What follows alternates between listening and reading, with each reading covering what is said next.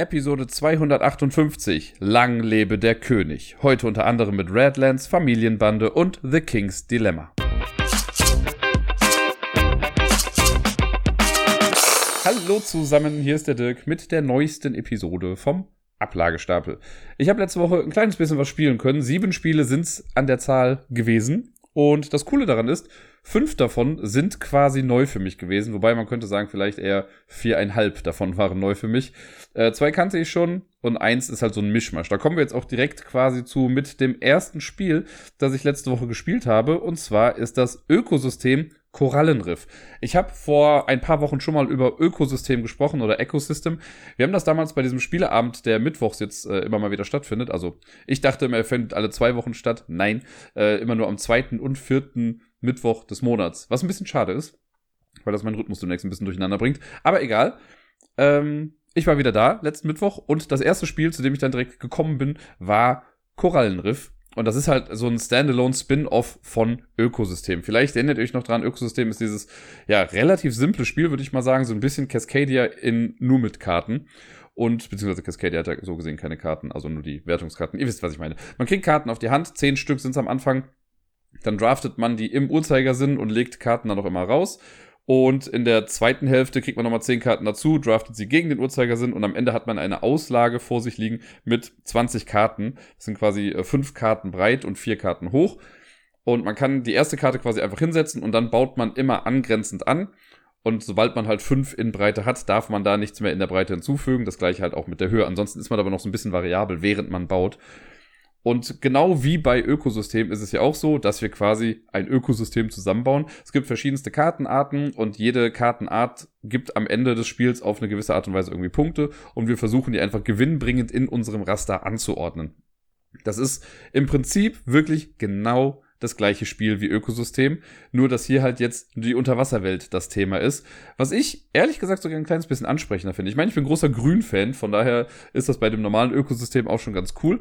Aber hier wirkte es irgendwie auf mich ein kleines bisschen frischer. Vielleicht ist das einfach, weil schon Cascadia die Welt der Oberwelttiere irgendwie abgegrast hat.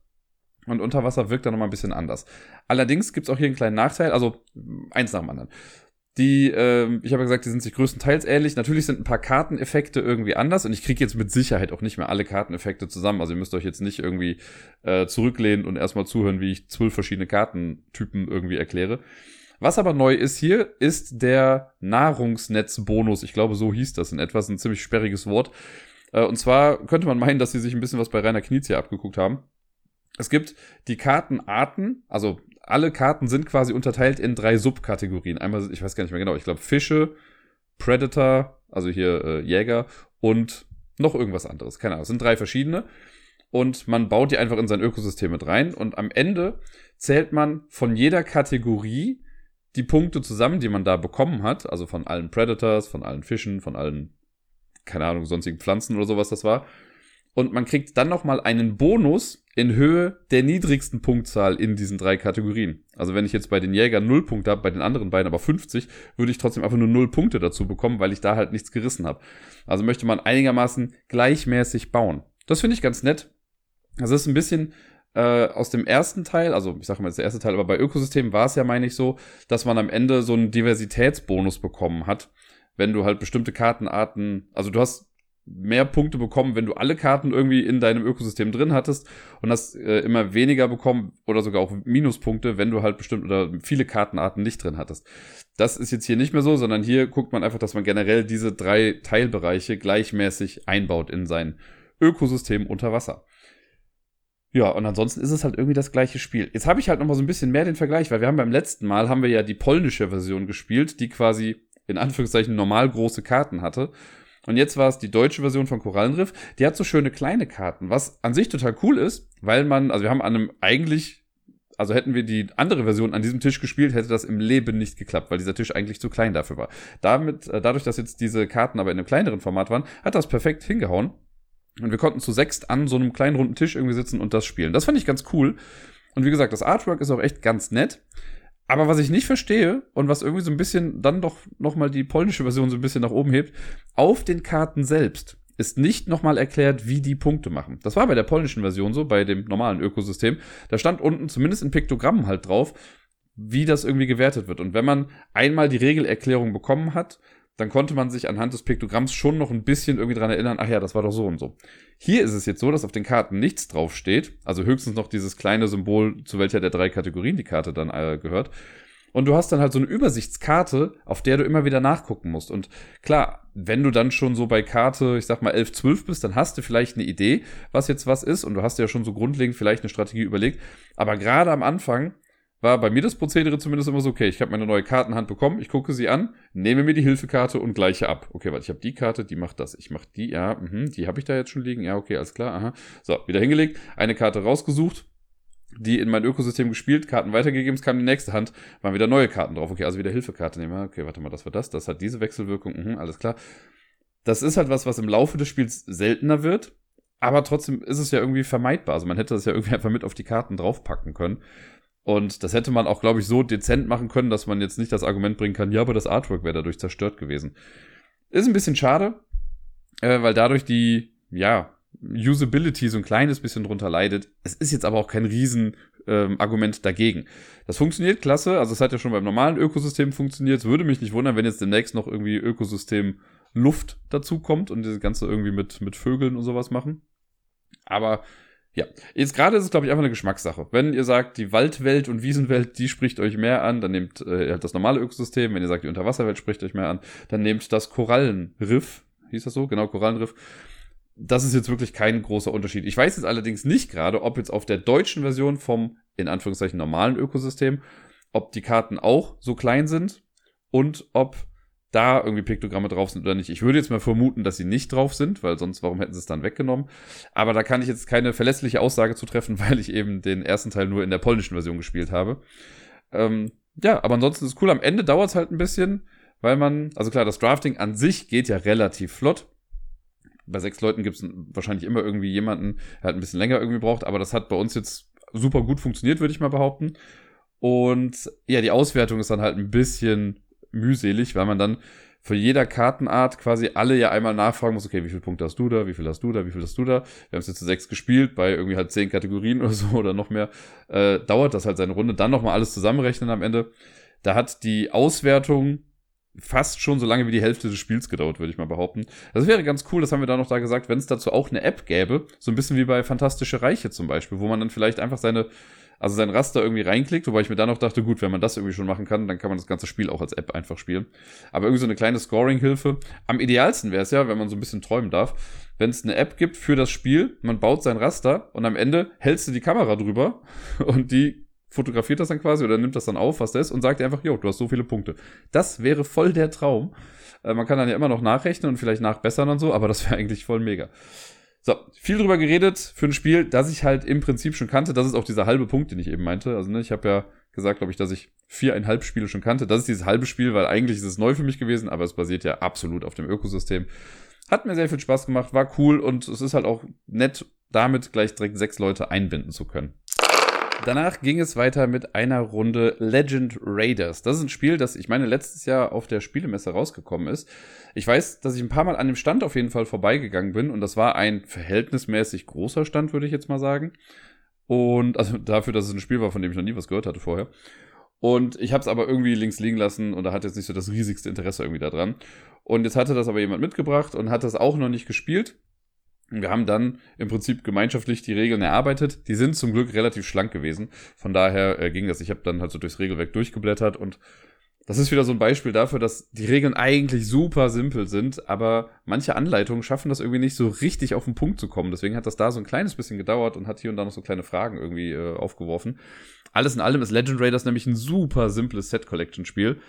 Und ja, das wäre so ein Spiel, wo ich sagen würde, das kann ich direkt noch vorab schicken wenn jetzt jemand das Spiel hat und sagt, ey, ich habe voll Bock darauf, das zu spielen, hast du Bock, würde ich sagen, ja klar, tut nicht weh. Da bist du irgendwie in 20, 30 Minuten, wenn du jetzt flott spielst einigermaßen, bist du damit dann durch. Und wie gesagt, das macht nichts fundamental falsch, das ist ein bisschen glückslastig hier und da. Aber finde ich für so ein kurzes Spiel jetzt gar nicht schlimm. Das sieht nett aus, ähm, wir hatten relativ viel Spaß am Anfang schon äh, dabei, weil man kann sich so ein Charaktertableau nehmen und da gibt's immer eine weibliche und eine männliche Seite, was ich ja per se schon immer ganz nett finde, weil man, dass man so die Auswahl hat. Und die haben alle verschiedene Namen. Ich habe zum Beispiel mit, wie hieß sie, ich glaube Lana Soft oder so, sollte halt an Lara Croft irgendwie gehen. Dann gab's was anderes. Ich krieg den Namen jetzt wirklich nicht mehr zusammen, aber dann haben wir den Namen gelesen, dachten so, ja, aber was soll denn da jetzt die Referenz sein? Und das war dann irgendwie, sollte das wie Jumanji irgendwie sein oder Lawrence of Arabia gab es noch einmal und dann einfach so eine Art Indiana Jones war dann aber Montana Jack oder so, weiß ich nicht mehr. Das war allein schon mal ganz cool. Und ansonsten, die Illustrationen können echt was, gehen aber halt so ein bisschen unter irgendwie. Das ist fast ein bisschen schade eigentlich. Ähm, die Idee da ist, dass wir im Prinzip, also thematisch, bereiten wir Expeditionen vor und führen sie dann später durch. Und man ist, wenn man am Zug ist, dann hat man zwei, also macht man zwei Sachen oder zwei Schritte. Als erstes würfelt man. Es gibt auch eine Variante, wie man ohne diesen Würfel spielen kann. Das haben wir jetzt uns aber gar nicht durchgelesen. Wüsste jetzt auch nicht genau, was man da genau da macht, aber normalerweise würfelt man. Auf dem Würfel gibt es drei verschiedene Seiten. Also es ist ein sechsseitiger Würfel, aber es gibt drei verschiedene Symbole, die da aufploppen können. Äh, und je nachdem, was man gewürfelt hat, macht man dann halt eben eine Sache. Es gibt so einen Beutel mit Items. Es gibt ein Würfelsymbol, das sagt dann, du darfst dir eins dieser Items aus dem Beutel rausziehen und legst das auf dein Player-Tableau. Dann gibt es eine Sache, da darfst du äh, da werden die Fackeln an- oder ausgemacht. Jeder hat auf dem Player Blow, äh, Player Blow, schön, Player Tableau eine Fackel drauflegen, die entweder an oder aus sein kann. Und immer wenn das gewürfelt wird, müssen das alle auf die jeweils andere Seite drehen. Wir starten alle mit einer Fackel, die angezündet ist.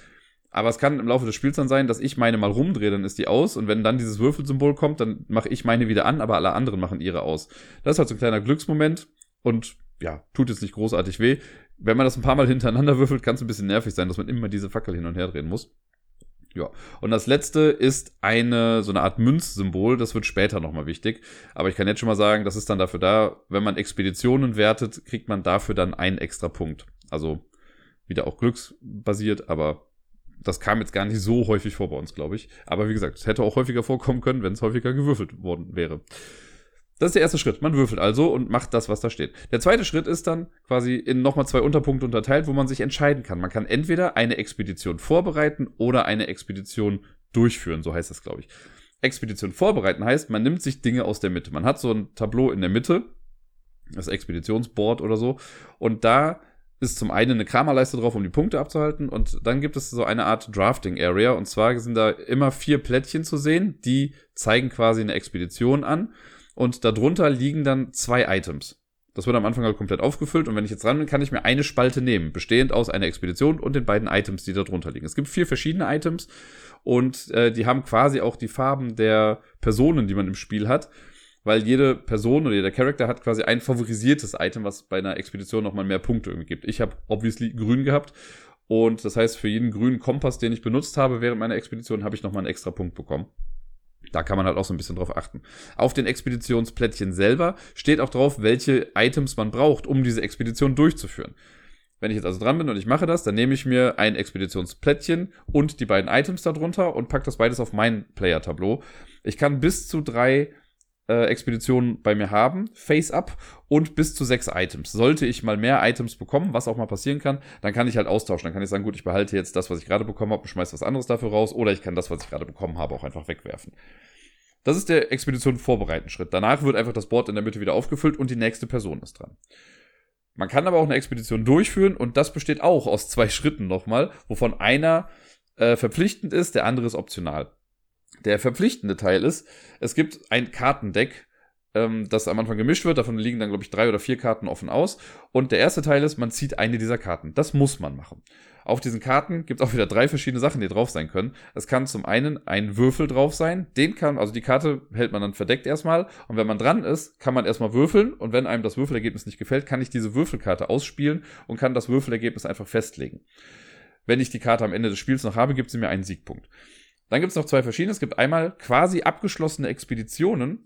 Die sehen dann, also die haben auf der Karte dann ein Bild von der Rückseite der Expeditionsplättchen drauf und die haben alle verschiedene Symbole drauf. Ich glaube, es gibt, gibt glaube ich, sechs verschiedene Symbolarten oder so. Und wenn ich die Karten habe, dann zählt das so, als hätte ich eine Expedition dieser Art schon abgeschlossen. Das dritte, die dritte Kartenart, das sind, ich nenne es mal Missionskarten. Da sind drei verschiedene Symbole drauf von diesen Expeditionssymbolen. Und wenn ich am Ende des Spiels diese drei Sachen habe, dann kann ich die Karte quasi werten und das gibt mir dann nochmal drei bis vier Siegpunkte irgendwie. Da ist auch ganz cool, man kann dann seine Expedition, man macht, also man kann bis zu acht Expeditionen, glaube ich, machen, aber in der Regel wird man wahrscheinlich sechs Expeditionen haben, weil mit der sechsten Expedition wird das Spiel dann beendet und dann wird die Runde noch zu Ende gespielt. Ähm, und wenn ich jetzt zum Beispiel, es gibt zum Beispiel ein so ein Expeditionssymbol, das ist so eine Art Buddha-Statue. Und wenn ich jetzt eine Expedition damit gemacht habe und ich habe aber drei Karten, auf denen jeweils eine Buddha-Statue verlangt wird, dann kann ich die für all die benutzen. Also es ist nicht so, dass das einmal benutzt wird und dann nicht mehr weiter gilt, sondern das gilt für alle Karten. Der einzige Unterschied ist, es gibt manche Expeditionskarten, die haben dieses Buddha-Symbol dann zum Beispiel zweimal drauf. Dafür braucht man noch zwei eigene ähm, Expeditionen mit dieser Buddha-Statue. Das sind die Kartenarten. Die kann man also jedes Mal, wenn man eine ähm, Expedition startet, muss man eine ziehen. Und man kann es auch dabei belassen. Man kann einfach sagen, ich ziehe eine Karte und das war's dann. Man kann aber auch eine Expedition werten, die man dann auf seinem Tableau schon hat. Man kann ja bis zu drei quasi bei sich speichern. Und sobald ich die geforderten Items einer Expedition in meinem Rucksack habe, kann ich sagen, jo, ich werte das jetzt. Und dann, äh, ist ganz nett gemacht, man hat also diese Expeditionsplättchen, die kommen oben auf so drei Felder. Auf diesen Feldern sind aber schon so Münzen quasi aufgedruckt. Und auf einem Feld äh, in der ja, Leiste, wo man die fertigen Expeditionen quasi ablegt, da äh, ist quasi auch auf einem Feld halt so eine Münze aufgedruckt. Und die Idee ist, äh, angenommen, Expedition ist fertig, ich benutze jetzt zwei Items und mache die fertig. Dann nehme ich dieses Expeditionsplättchen, drehe das auf die Rückseite und packe das in diese Area. Erstmal oben links rein und man macht dann die äh, Zeilen voll.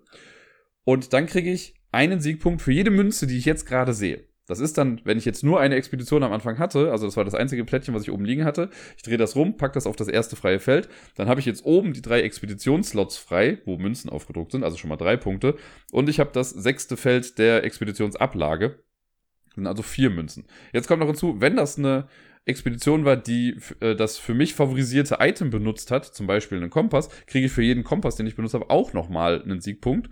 Und Ihr erinnert euch vielleicht noch, ich habe ja anfangs gesagt, wenn man in der Würfelphase einen Würfel gewürfelt hat, äh, keinen Würfel, eine Münze gewürfelt hat, dann kriege ich dafür auch nochmal einen Siegpunkt mehr quasi. Und das trägt man dann auf dieser Kramerleiste ein. Also man hat so einen kleinen Marker, den man dann da drauf packt. Und das ist gut. Und man kann, wenn man mehrere Expeditionen hat, oben auf seinem Player-Tableau, kann man die alle nacheinander quasi machen. Dann kriegt man für die erste zwar nicht ganz so viele Punkte, weil die anderen beiden Expeditionen ja noch die Münzfelder blockieren. Aber das gleicht sich, also es wird halt trotzdem mehr, weil ich ja drei Sachen dann werte. Und das ist ganz cool. Das heißt, man versucht eigentlich im besten Fall seinen Rucksack erstmal voll zu bekommen, um dann mehrere Expeditionen zu machen. Aber es ist auch total okay, wenn man das so einzeln macht, weil man dann pro Expedition einfach mehr bekommt. Also es waren interessante äh, Ansätze, die wir da verfolgt haben. Und das ist aber im Prinzip das ganze Spiel. Das heißt, wenn dann eine Person das sechste Feld voll gemacht hat, also die sechste Expedition gewertet hat, dann wird die Runde nur noch zu Ende gespielt. Und ich meine sogar, dass das in unserem Fall habe ich die sechste gespielt und dann war noch eine Person nach mir dran. Und dann haben wir die Endabwertung gemacht. Das heißt, es gibt ja schon Punkte, die durch die äh, abgeschlossenen Expeditionen quasi festgehalten wurden auf der Kramerleiste. Und dann werden halt noch die Karten aufgedeckt, die man hat. Und dafür gibt's dann auch nochmal die Punkte, die halt da draufstehen, falls man das erfüllt hat. Und wer dann die meisten Punkte hat, gewinnt das Ganze.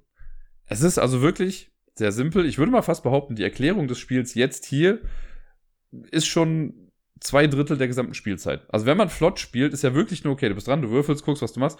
Und in vielen Fällen nimmst du ja nur Dinge aus der Mitte. Und es ist jetzt nicht so, dass, also wir haben jetzt zu viert gespielt, das ist die maximale Anzahl der Mitspielenden.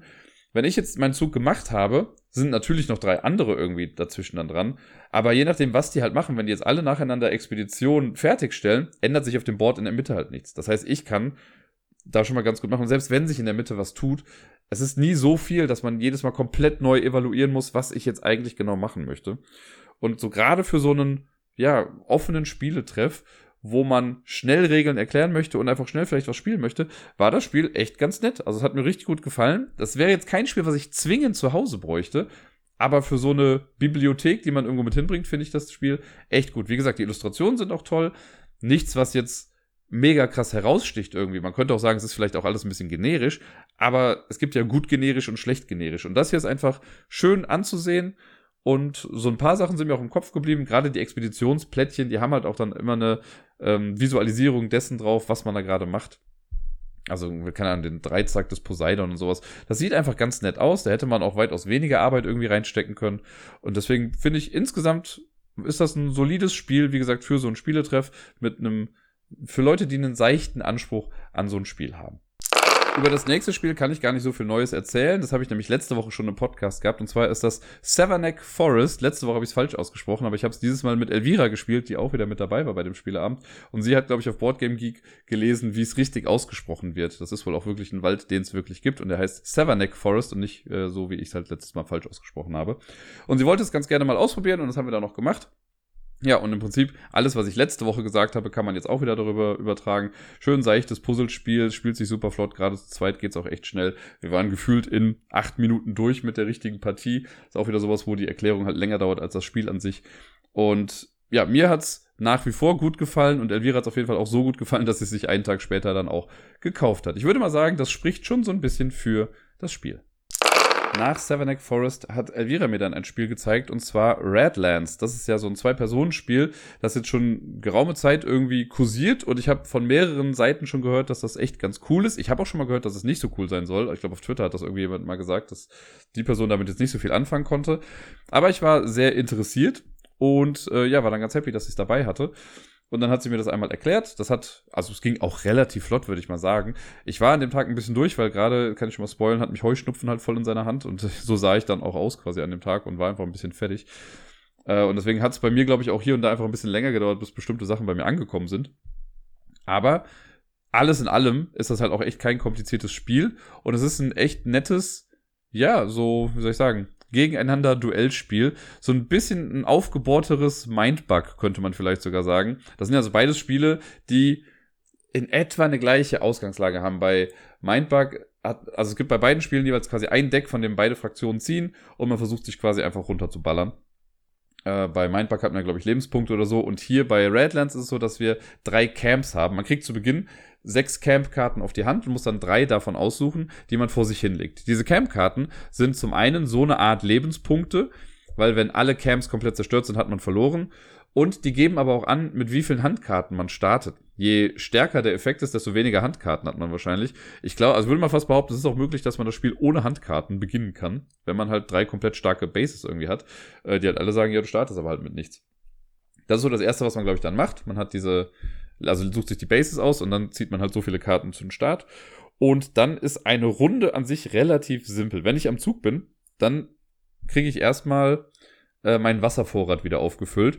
Und Wasser, das ist im Prinzip die Währung in dem Spiel. Man startet immer mit drei Wasser in einer Runde und man kann die auch nicht speichern. Das heißt, wenn ich ähm, also ja, wenn ich jetzt in einer Runde nur ein Wasser ausgebe, kann ich nicht sagen, gut, dann habe ich nächste Runde ja fünf, sondern wenn die weg sind, also wenn man sie nicht ausgegeben hat, dann verdunstet das Wasser trotzdem. Es gibt eine kleine Ausnahme, es gibt so eine Sonderkarte, das Wassersilo, die kann man sich quasi immer äh, dazu kaufen. Wenn ich jetzt noch ein Wasser übrig habe, dann nehme ich die Karte auf die Hand und die zählt dann, wenn ich sie ausspiele, also wenn ich sie für ihren Trash-Effekt oder so benutze, ich glaube, so heißt das, oder Scrap-Effekt, dann kriege ich dafür ein virtuelles Wasser noch dazu. Das heißt, ich habe dann quasi, also ich kann bis zu vier Wasser so ausgeben und dann manchmal noch durch ein paar Karteneffekte auch noch was dazu gewinnen. Aber drei ist so das Standardding. Das fülle ich also erstmal wieder auf. Da hat man so drei Token, die man einfach auf die richtige Seite dann wieder dreht. Danach ziehe ich eine Karte und dann geht's quasi los. Beziehungsweise, wenn ich noch Events ausliegen habe, ich glaube, das passiert sogar dann noch als erstes. Aber man kann so Events ausliegen haben, die so nach und nach weiter nach oben wandern und wenn sie auf der nullten Reihe sind, dann geschieht quasi das, was damit dann gemacht wird. Das sind so Delayed Effects und das fand ich relativ spannend. Da kann man, glaube ich, ganz cool mit rumspielen. Ähm, ein Event hat man auch einfach per se, das ist der Raid und wenn der quasi durchgeht, dann darf man eine Base des Gegenübers zerstören oder angreifen zumindest. Und äh, dann nimmt die quasi einen Schaden. Die Bases brauchen zwei Schaden, um kaputt zu gehen. Und wenn man die das erste Mal quasi trifft, dann dreht man sie um 90 Grad und wenn sie dann kaputt ist, dann dreht man sie auf die äh, andere Seite, um anzuzeigen, dass sie kaputt ist und die kann dann auch, glaube ich, einfach nicht mehr repariert werden. Und das ist ja so das Ziel. Also man hat von Anfang an quasi auch etwas, um dieses Raid-Ding, äh, also um die Basen zu zerstören. Man muss halt nur gucken, wie man es irgendwie mit ins Spiel bringt. Ansonsten gibt es einen geteilten Nachziehstapel und von dem werden halt dann Karten gezogen. Und die Karten auf der Hand, das sind im Prinzip, würde ich mal behaupten, größtenteils Menschen, die in diesen Redlands auch leben.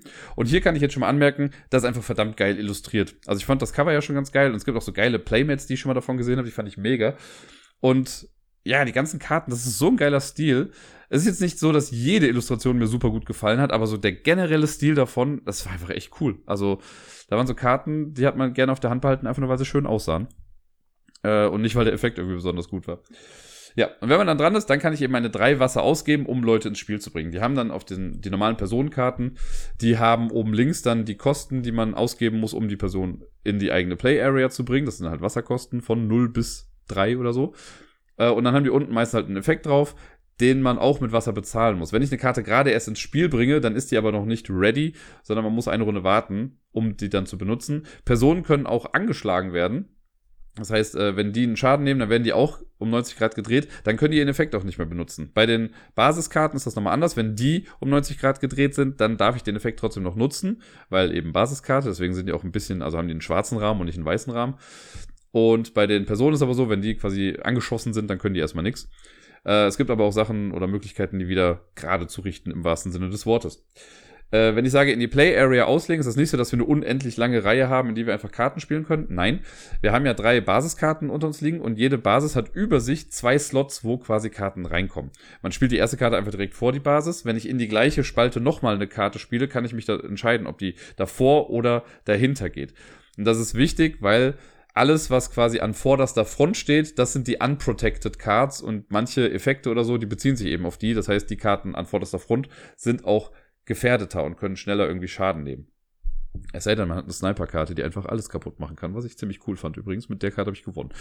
Ähm, ja, dann spielt man so Karten aus und dann ist es so ein bisschen, sag ich mal, wie so einem klassischen, ja, Duellkartenspiel. Guckst ja, welche Karten hast du, die spielst du aus, den Effekt nutzt du und versuchst im Prinzip entweder die Karten des Gegenübers kaputt zu machen oder eben die Basis dann anzugreifen. Und es gibt eine Menge gemeiner Effekte. Also ich hatte mal irgendwie eine Sache, weil ich das Gefühl hatte, okay, ich krieg gleich voll auf die Mütze.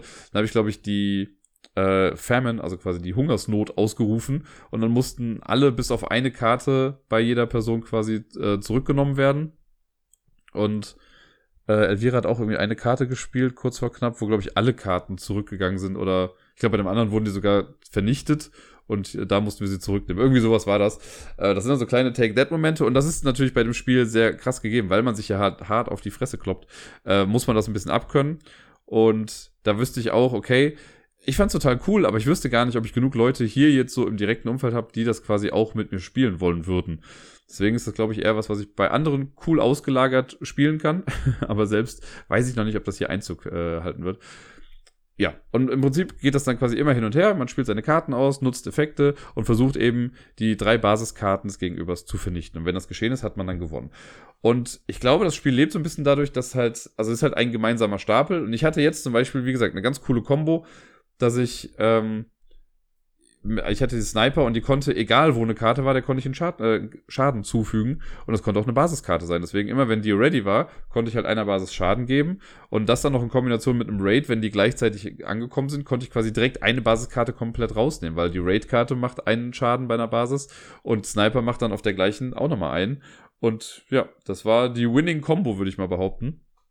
Ich meine sogar, wenn mich nicht alles täuscht, dass von meinen Basiskarten, ich glaube, eine angeschlagen war, aber noch keine war vernichtet. Also es war recht erfolgreich, obwohl ich am Anfang eher das Gefühl hatte, dass es nicht gut für mich aussieht. Aber ja, ich hatte dann ein bisschen Glück eben mit dieser Sniper-Karte.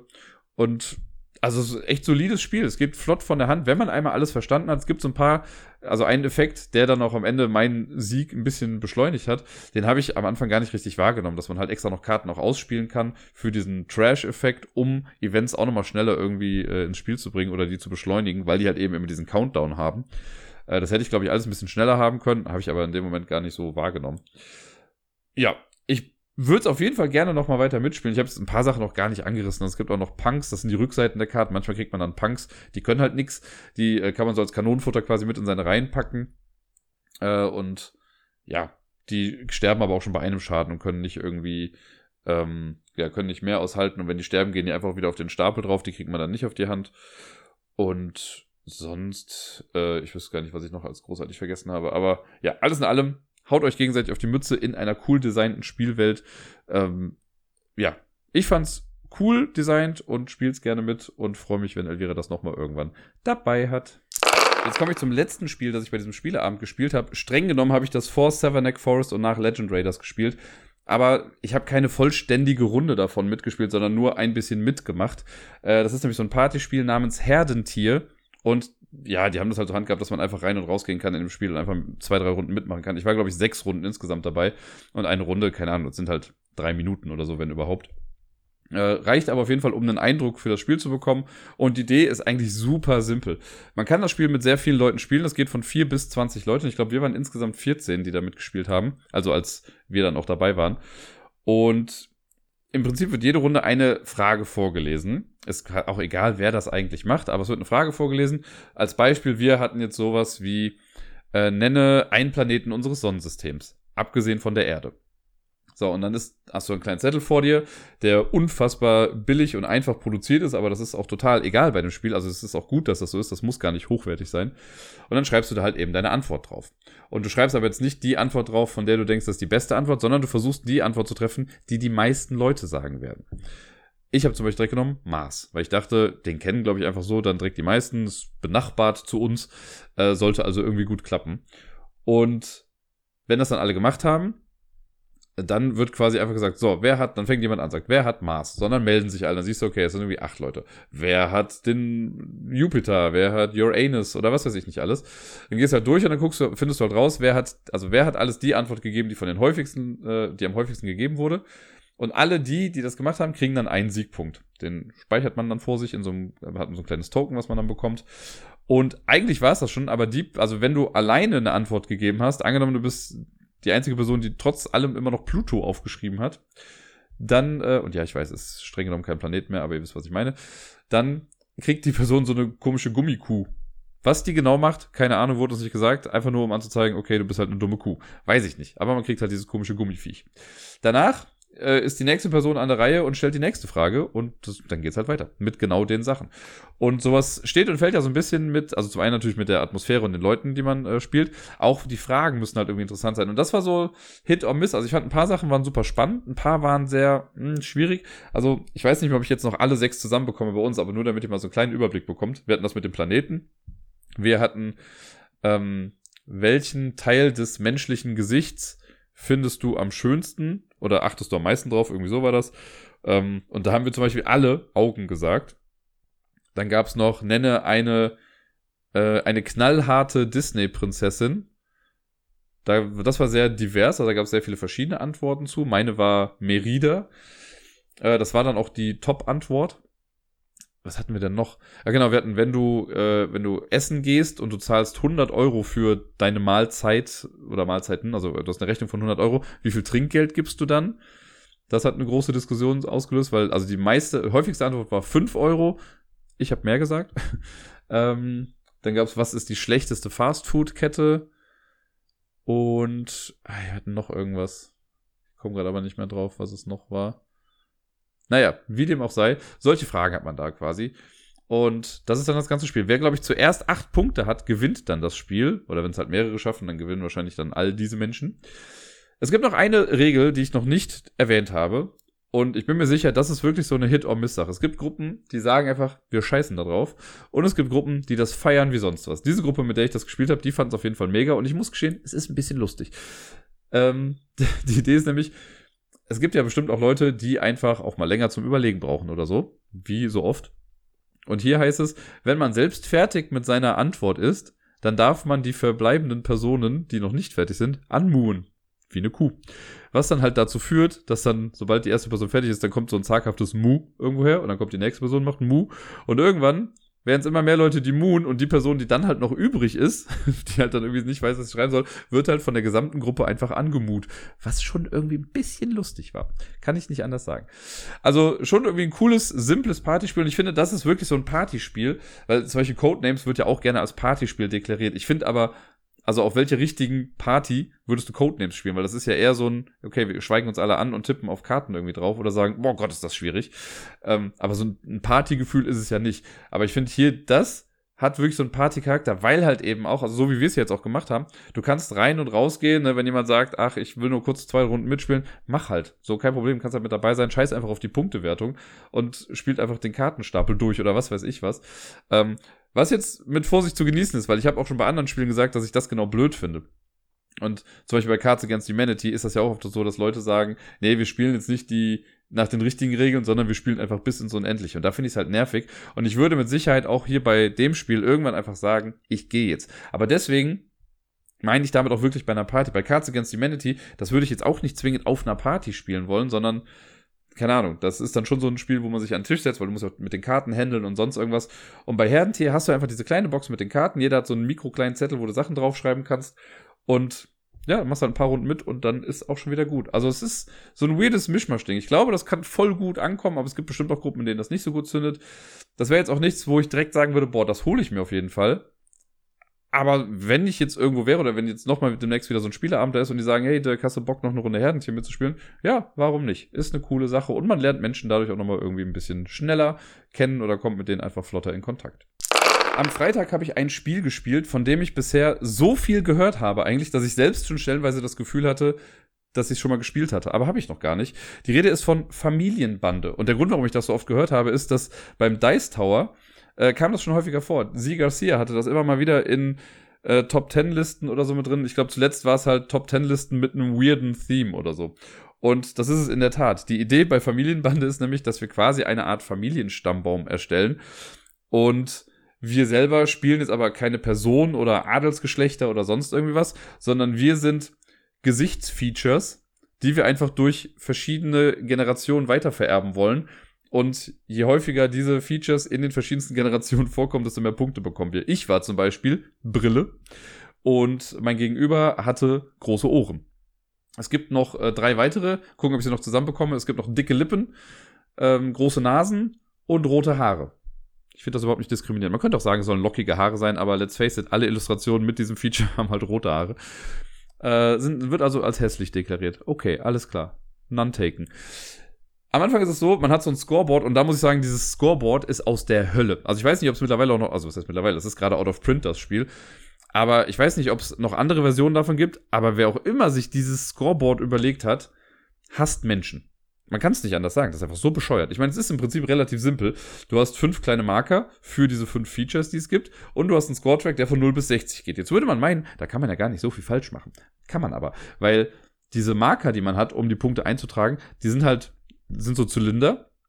Und die einzelnen Zeilen für die Punkte, die man hat, sind viel kleiner als die Zylinder. Das heißt, wenn du einen da drauf stellst, musst, also weißt du gar nicht so genau, okay, ist er jetzt auf der 2 oder auf der 3 oder passt er schon in die 4 rein? Keine Ahnung. Mega dumm gemacht. Also wirklich einfach nur dumm. Kann ich nicht anders sagen.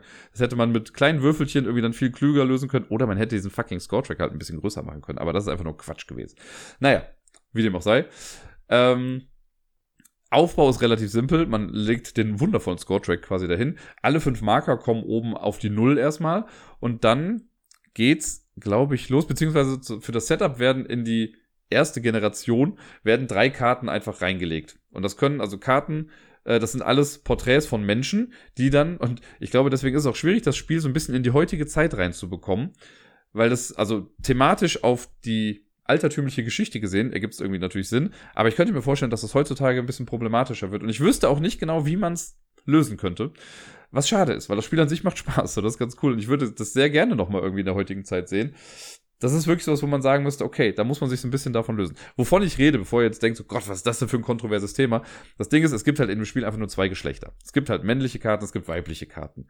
Und das ist ja nun mal ein großes Thema heutzutage. Deswegen glaube ich, also wahrscheinlich der Großteil der Menschen würde einfach sagen, yo, ist halt so.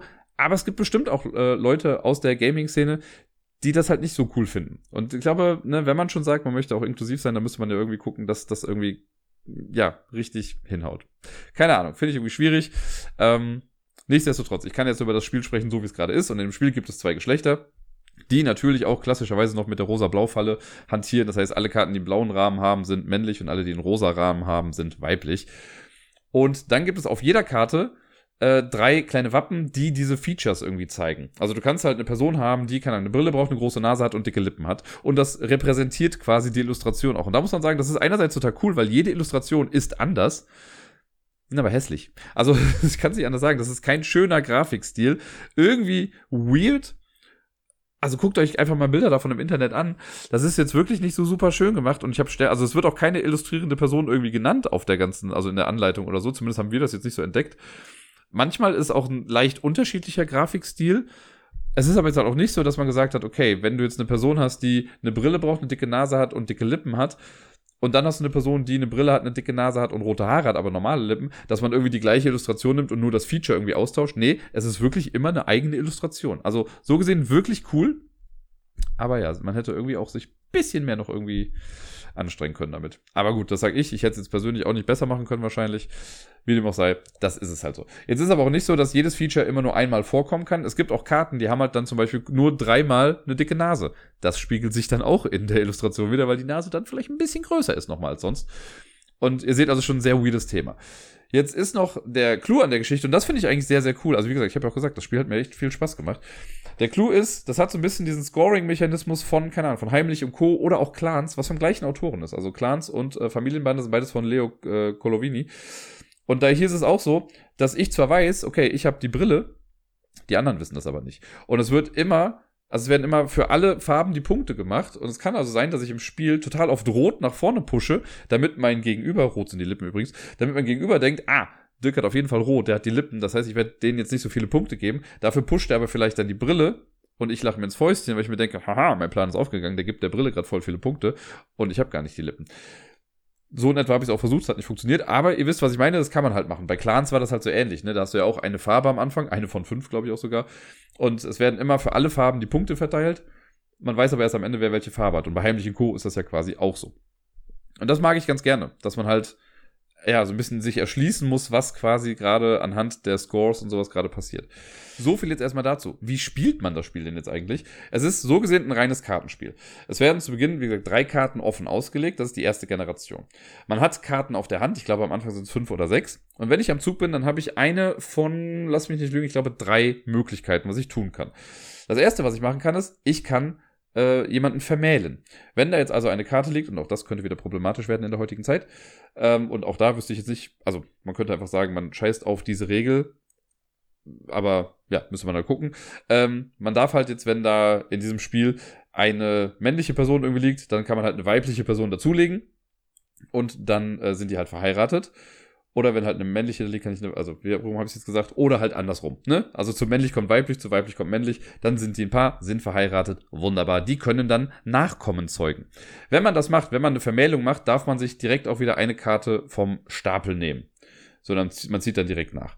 Man kann auch einfach so sagen, ich passe und ziehe eine Karte. Das schicke ich jetzt mal vorweg, das ist eigentlich die dritte Option, aber ich sage es jetzt einfach mal. Das letzte, was ich machen kann, und das ist das dann, wo es spannend wird mit den Punkten, man kann eben Nachkommen zeugen. Ich kann auch die Karten, die ich auf der Hand habe, die können auch quasi Nachkommen sein für ein Paar aus der vorherigen Generation. Man startet ja mit, ich sage jetzt mal, drei Paaren. Und angenommen, ich habe jetzt ein Paar, wo der Mann äh, zweimal rote Haare und eine dicke Lippe hat und die Frau trägt eine Brille, hat eine dicke Nase und große Ohren oder so. Dann kann ich ein Kind spielen und dieses Kind darf dann nur Features haben, die auch bei den Eltern vorkommen. Also angenommen, ne, ich spiele jetzt ein Kind, das, also ich weiß nicht, ob ich jetzt irgendwas ausgelassen habe, ehrlich gesagt, aber angenommen in meinem, in dem Elternpaar gibt es keine dicken Lippen, dann kann das Kind auch keine dicken Lippen haben. Das heißt, man muss dann auch gucken, wie oft kommt das vor. Wenn jetzt auch, wenn das Kind jetzt zum Beispiel zwei oder dreimal rote Haare hat und bei den Eltern kommen aber nur zweimal rote Haare vor, dann geht's auch nicht. Das muss also auch in der Häufigkeit irgendwie vorzufinden sein. Es ist total okay, wenn jetzt das Kind eine dicke Nase hat und die Eltern haben insgesamt vier dicke Nasensymbole, dann ist es auch total okay aber das, was auf dem Kind vorkommt, muss quasi auch bei den Eltern in der Häufigkeit irgendwie vertreten sein, mindestens. Wenn man das dann gemacht hat, wenn man Nachkommen gezeugt hat, dann kriegt man dafür Punkte oder kriegen die Features dafür Punkte. Und zwar ist das so, es gibt, man spielt bis zur fünften Generation und in der zweiten Generation gibt es für jede Instanz eines Features bei diesem Kind halt dann zwei Punkte. In der dritten Generation gibt es dafür drei Punkte, dann vier, dann fünf Punkte. Das heißt, es ist natürlich am coolsten, wenn man es schafft, das eigene Feature bis in die letzte Generation runterzutragen. Äh, um da dann halt jeweils fünf Punkte pro Symbol zu machen. Aber man muss vorher halt auch ein bisschen was machen, damit man auch irgendwie mitreden kann. Ähm, man kann nicht, also von Generation zu Generation kann man auch nicht unbegrenzt viele Kinder irgendwie machen, sondern immer plus eins. Also in Generation eins haben wir quasi drei Menschen erstmal stehen, die dann mit jeweils drei anderen verlobt werden können, also drei Paare. In der zweiten Generation gibt es insgesamt vier Kinder, die dann auch wieder jeweils vermählt werden können, aber nicht miteinander oder untereinander, sondern man spielt dann auch wieder neue Karten quasi mit hinzu. In der dritten Generation sind es dann fünf Leute, in der vierten Generation sind sechs Leute, in der siebten Generation sind, hat man dann sieben Nachkommen da liegen. In der letzten Generation, also der fünften, kann man auch nicht mehr mehr vermählen. Also es hört einfach auf mit den Kindern in der siebten Generation und dafür gibt es dann nochmal Punkte. Und wenn die siebte Generation voll, äh, die fünfte Generation meine ich, voll ist mit sieben Kindern, dann ist das Spiel vorbei. Und dann gibt es noch eine Endwertung für die Person selbst dann irgendwie. Also man deckt dann erstmal seine Geheimidentität auf. Und für Handkarten, die ich jetzt noch auf der Hand habe, gibt es dann Minuspunkte. Habe ich nur eine Karte auf der Hand, kriege ich einen Minuspunkt. Habe ich zwei, kriege ich, also immer so viel, also ich kann das gar nicht zusammenfassen, es gibt halt bestimmt irgendwie einen fancy Namen dafür, aber habe ich eine Karte, gibt es einen Minuspunkt, habe ich zwei, kriege ich eins plus zwei, habe ich drei Karten, kriege ich eins plus zwei plus drei, also immer die so vielte Karte, die ich wegwerfe, gibt mir so viele Minuspunkte nochmal. Und das war bei mir, keine Ahnung, ich hatte glaube ich äh, was war Ich hatte, glaube ich, sechs Karten noch auf der Hand am Ende und habe deswegen 21 Minuspunkte bekommen, weil 1 plus 2 plus 3 plus 4 plus 5 plus 6 ist, wenn ich richtig gerechnet habe, 21. Und das hat mir sowieso den Sieg komplett verhagelt. Ähm, und das ist das ganze Spiel. Also es dauert irgendwie 15 bis 20 Minuten und es ist einfach lustig. Also weil das lebt halt so ein bisschen, weil das Spiel an sich ist super glückslastig. Ne? Ich habe am Ende habe ich mein Feature, ich habe die Brille halt auch einfach nicht mehr gezogen. Deswegen konnte ich da keine Punkte mehr irgendwie reinbuttern. Hat aber halt auch dazu geführt, dass ich halt vermehrt Karten gezogen habe. Also immer wenn ich dran war, habe ich dann gesagt, gut, ich passe uns hier eine Karte. Einfach weil ich gehofft habe, dass ich halt ja ein Brillenfeature irgendwie bekomme, aber das kam halt leider nicht mehr. Ähm, und das ist deswegen so ein bisschen glückslastig. Aber das Spiel lebt halt einfach von diesen Geschichten, die man erzählt. Also wenn du halt die Paare machst und dann siehst hier, guck mal, die haben jetzt dieses Kind und guck mal, ach ja, ganz wie die Eltern. Das ist schon einfach cool und absurd und quirky und macht Spaß. Also es ist irgendwie ganz cool. Äh, also wirklich dafür, dass es so ein weirdes Thema irgendwie ist, mit diesen Features, die sich halt vererben sollen und wir halt diese Features quasi darstellen. Es funktioniert. Also es ist lustig. Es macht einfach Spaß. Ich habe eine Sache übrigens noch vergessen. Es gibt noch bei, wenn man ich habe gesagt, wenn man eine Vermählung macht, dann darf man einfach eine Karte nachziehen. Wenn ich ein Nachkommen ins Spiel bringe, dann darf ich nicht per se einfach eine Karte nachziehen, aber ich kann eine meiner Handkarten wegwerfen verdeckt und dafür eine neue dann ziehen. Das ist auch ganz gut, um so ein bisschen durchzuswitchen. Aber wenn man halt ein Nachkommen macht, dann verliert man quasi eine Handkarte. Also es kann auch mal sein, dass man dann nur eine Karte gerade auf der Hand hat, weil man alles andere gerade irgendwie ausgespielt hat. Funktioniert gut. Ist wie gesagt out of print. Man kommt gerade nicht mehr dran. Also man müsste schon so eine halbe Niere irgendwie verkaufen, um da gerade irgendwie dran zu kommen. Sollte es jemand haben und sich denken, ey, der Dirk findet das so cool, dem möchte ich es schenken. Ihr wisst ja, wo ich wohne.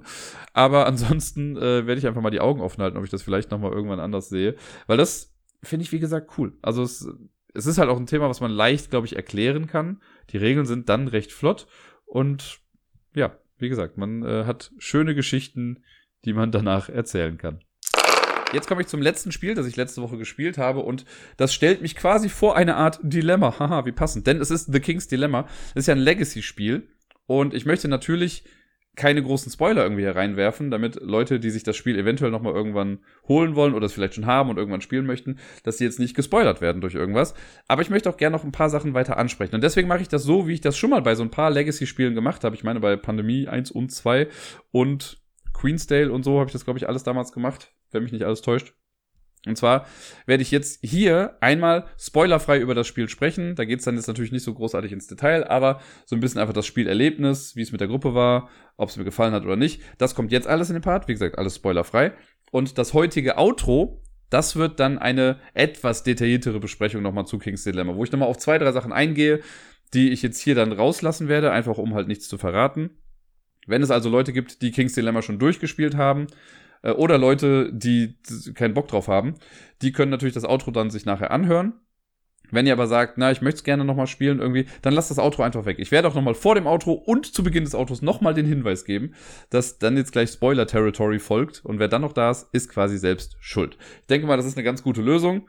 Und wird jetzt aber auch dazu führen, dass dieser Teil jetzt hier bei King's Dilemma einfach nicht sonderlich groß wird irgendwie. Ich habe beim letzten Mal ja schon nicht so viel äh, mit reingebracht. Es gibt, also ich kann abschließend sagen, es war eine coole Erfahrung. Das hat wirklich, wirklich viel Spaß gemacht. Was natürlich auch mit der Gruppe steht und fällt. Und das war hier natürlich nochmal so ein bisschen Gamble, weil ich, also die drei, mit denen ich gespielt habe, die äh, kannten sich schon untereinander und ich war quasi so ein bisschen die Wildcard, die mit reingekommen ist. Und das hätte natürlich auch sein können, dass das absolut nicht passt, so vom Humor und von der Spielart und was weiß ich nicht allem. Aber ich kann, also aus meiner Sicht einfach nur sagen, es hat richtig viel Spaß gemacht. Ich bin richtig froh, das mit der Truppe gespielt zu haben, weil da auch in kürzester Zeit gefühlt so viele Insider irgendwie entstanden sind. Sei es durch die verschiedenen Hausnamen, die wir uns gegeben haben, oder durch halt, ja, einfach Running Gags, die immer mal wieder aufgekommen sind, äh, Dinge, die in einzelnen Partien gekommen sind oder Entscheidungen, die wir getroffen haben und wie wir damit die Welt verändert haben, in der das Ganze spielt. Das war schon cool, das hat echt gut gepasst. Deswegen so alles in allem hat sich das so ein bisschen angefühlt, weil wir das jetzt auch echt schnell durchgespielt haben. Wir haben jetzt an vier Terminen äh, 15 Partien, glaube ich, insgesamt durchgespielt. Und jetzt alleine am Samstag halt sechs am Stück. Und das ist so ein bisschen wie so ein äh, Durchbingen einer Serie. Und so, das fühlt sich jetzt halt auch so an, weil irgendwie, okay, die Geschichte ist vorbei und man ist ja dann oft so ein bisschen wird man so einem kleinen Loch irgendwie hinterlassen. Und dann ist so diese Frage, ah, aber was wäre wenn? Und da, so ein bisschen vermisse ich es jetzt schon irgendwie. Es ist schon schade, dass wir jetzt in der Konstellation vielleicht nicht mehr so zusammenkommen. Wobei da auch schon direkt gesagt wurde, muss, also auch wenn das Spiel vielleicht vorbei ist, aber wir können ja trotzdem mit der Konstellation noch weiterspielen. Was ich mir sehr wünschen würde, weil es echt cool war. Ähm, ja, Queen's, äh, Queen's Dilemma sage ich schon. King's Dilemma, also Queen's Dilemma ist die Fortsetzung, die dieses Jahr, glaube ich, rauskommt. King's Dilemma ich habe es ja damals schon auf dem Schirm gehabt, irgendwie als es äh, angekündigt wurde und da war ja auch schon direkt klar, okay, das ist irgendwie so eine Verbrettspielung von Reigns, diesem App-Spiel, wo du halt auch einen König hast und du bist quasi die Beratungsperson dahinter und musst die, oder du bist, glaube ich, da der König und du musst immer entscheiden bei Leuten ja oder nein. Äh, und je nachdem, wie du dich entscheidest, gehen halt bestimmte Marker hoch oder runter und du willst sie immer in einem bestimmten Rahmen halten, damit halt nicht äh, keine Revolte stattfindet oder deine Leute nicht sterben oder was weiß ich nicht alles. Ähm, und das wird hier aufgegriffen. Nur hier sind wir halt alle gemeinsam Ratsmitglieder und Mitgliederinnen und versuchen, den König quasi zu beeinflussen, wobei der König im Prinzip nichts macht. Wir treffen die Entscheidungen und er setzt einfach seine Unterschrift nachher darunter. Wobei auch das nicht so ganz stimmt. Und so lenken wir quasi die Geschicke dieses Königreichs und manchmal geht's halt drum, also es gibt dann halt Sachen, die auch mit anderen äh, Ländereien und so zu tun haben und wie sind wir denen gegenüber eingestellt. Dann passieren interne Dinge, Sicherheitsrisiken, neue Leute. Das Ganze spielt halt im Mittelalter, deswegen haben auch, ich sage jetzt mal, übernatürliche Dinge hier und da auch irgendwie eine Rolle gespielt. Und wir müssen immer entscheiden, was passiert. Das Ganze kommt ja random irgendwie. Also es kann dann ja sein, also man kriegt immer so Karten, die werden dann gemischt und das ist dann dieser Dilemma-Stapel und da wird immer unten eine Karte rausgezogen. Und dann kann es sein, dass eine Storyline zack auf zack irgendwie kommt, dass da ganz viele Karten hintereinander kommen und manche dann vielleicht erst zwei Spiele später nochmal aufgegriffen werden und man sich denkt, oh Gott, was war denn da nochmal? Äh, man bräuchte eigentlich immer so ein Previously On, wenn man dieses Spiel spielt und wenn man so ein bisschen Pause dazwischen hat. Und je nachdem, wie man halt die Entscheidung trifft, ändert sich die Storyline so ein bisschen. Und ähm, es gibt, man hat, man wählt ja zu Beginn ein Haus und jedes Haus hat so eine Art Hauserfolg. Da steht dann drauf, du bekommst diesen Hauserfolg, wenn XY geschieht. Ich habe meinen zum Beispiel nicht erfüllt äh, und ich, das war auch so doof, weil ich habe im Prinzip habe ich aktiv dafür mitgestimmt, dass meins nicht stattfinden wird. Aber das ist oft so ein bisschen vage ausgedrückt und man weiß gar nicht, welchen Impact das jetzt genau irgendwie haben könnte. Bei mir hat es leider nicht geklappt, war jetzt aber auch nicht so schlimm. Ähm, und ansonsten, also abgesehen von diesen Abstimmungen, gibt's halt auch so Sticker, die man mal aufklebt. Und das ist immer lustig, weil die werden dann unterschrieben von den Mitspielenden. Auch manche Karten werden von Leuten unterschrieben. Und die Personen, die es unterschrieben haben, kriegen dann irgendwie mal einen Bonus. Äh, oder es gibt dann irgendwie extra Macht. Das ist so ein bisschen, also eine zweite Währung im Spiel. Ähm, da hat man sich so ein bisschen drum gekloppt. Man wusste immer, okay, wenn ein Sticker mit in einer Abstimmung dabei ist, dann wird auf jeden Fall ein bisschen mehr äh, geredet darüber. Ähm, ja, das ist eigentlich erstmal so grob, glaube ich, alles. Ich kann noch vermelden, dass ich gewonnen habe, erstaunlicherweise. Wie es dazu kam, das dann später im Outro noch. Aber es hat mich natürlich sehr gefreut, dass das geklappt hat. Ich war die ganze Zeit, muss ich jetzt auch sagen, also ich war jetzt nicht schlecht während des Spiels. Ich habe, glaube ich, schon, also ich glaube, ach, ich kann es da sogar nachgucken. Äh, wir haben das einmal kurz aufgebracht. Ich glaube, ich und das Haus Aboris. Unsere Häuser waren, warte, kriegst du noch zusammen? Wir hatten Haus Aboris, wir hatten Haus Eberhard, Haus Mann und ich war Haus Stapleton. Ähm, und Haus Aboris und ich, wir haben uns auf jeden Fall äh, gut immer abgewechselt mit den Siegen. Genau, wenn ich gerade mal gucke, genau. Insgesamt von allen Spielen habe ich 40% gewonnen und Haus Aboris auch. Also jeweils sechsmal. Äh, wobei einmal ein geteilter Sieg war. Da haben wir beide die gleich viele Punkte dann irgendwie gehabt. Genau, das, war, das müsste dann noch aufgehen. Wir haben 15 Partien insgesamt gespielt. Wir haben jeweils sechsmal gewonnen mit dem geteilten Sieg. Haus Mann hat zweimal gewonnen und Haus Eberhard hat dreimal gewonnen. Äh, was aber für den Endsieg gar nicht so entscheidend war. Also es ist nicht so, dass die Person gewinnt, die am häufigsten gewonnen hat, auch wenn das jetzt hier zufälligerweise so, äh, quasi so war.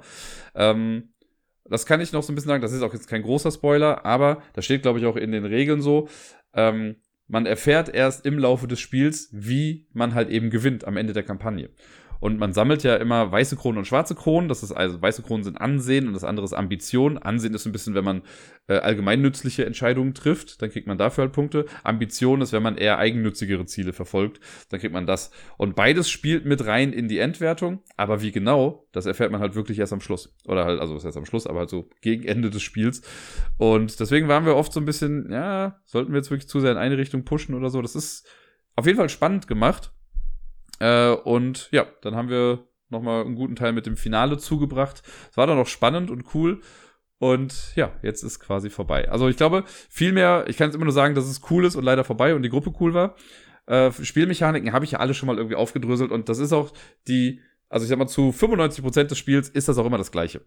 Es gab, das habe ich beim letzten Mal, glaube ich, gesagt, es gab eine Sache, die uns so ein bisschen rausgenommen hat. Das war aber auch die einzige Instanz davon. Und gegen Ende kam auch nochmal sowas. Und ansonsten ist es quasi immer das gleiche mit, äh, ein Dilemma wird quasi aufgeworfen. Machen wir das ja oder nein? Alle stimmen ab. Man kann sich bestechen gegenseitig und die Seite, die dann quasi gewinnt, wird ausgeführt, vorgelesen. Und dann wechselt halt immer ein bisschen so das Machtverhältnis untereinander. Ähm, ja, das ist quasi der normale Spielablauf davon. Hier werde ich es jetzt mal dabei belassen Und im Outro könnt ihr, wenn ihr möchtet, dann noch ein paar detailliertere Gedanken dazu haben. Ich werde jetzt auch nicht komplett auf die Story eingehen, die wir erlebt haben. Die ist ja auch von Mal zu Mal dann quasi immer anders. Äh, aber so zwei Dinge möchte ich ganz gerne noch irgendwie aufgreifen oder vielleicht sogar drei, die so ein bisschen detaillierter dann sind und dann, ja, da müsst ihr dann für euch entscheiden, ob ihr dazuhören möchtet oder nicht. Ansonsten war das jetzt erstmal die spoilerfreie Beschreibung zu The King's Dilemma.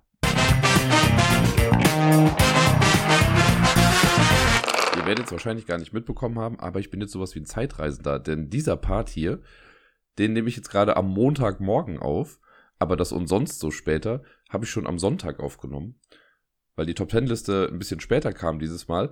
Äh, Dirk hatte einen vollgepackten Spieletag und deswegen hat das äh, nicht geschafft, das früher zu schicken, was total in Ordnung ist. Ich habe ja jetzt noch genug Zeit dafür auf jeden Fall und nochmal vielen Dank, dass du das überhaupt alles machst. Äh, aber deswegen ist lustig jetzt quasi das aus der Zukunft und also ist auch nur für mich lustig. Für euch ist es eigentlich total egal. Ich habe mir das auch sparen können. Ihr hättet es eh nicht gemerkt, aber ich wollte es einfach mal kurz anmerken. Letzte Woche die Top Ten Liste von Debbie habe ich souverän gemeistert. Sie war auf jeden Fall richtig.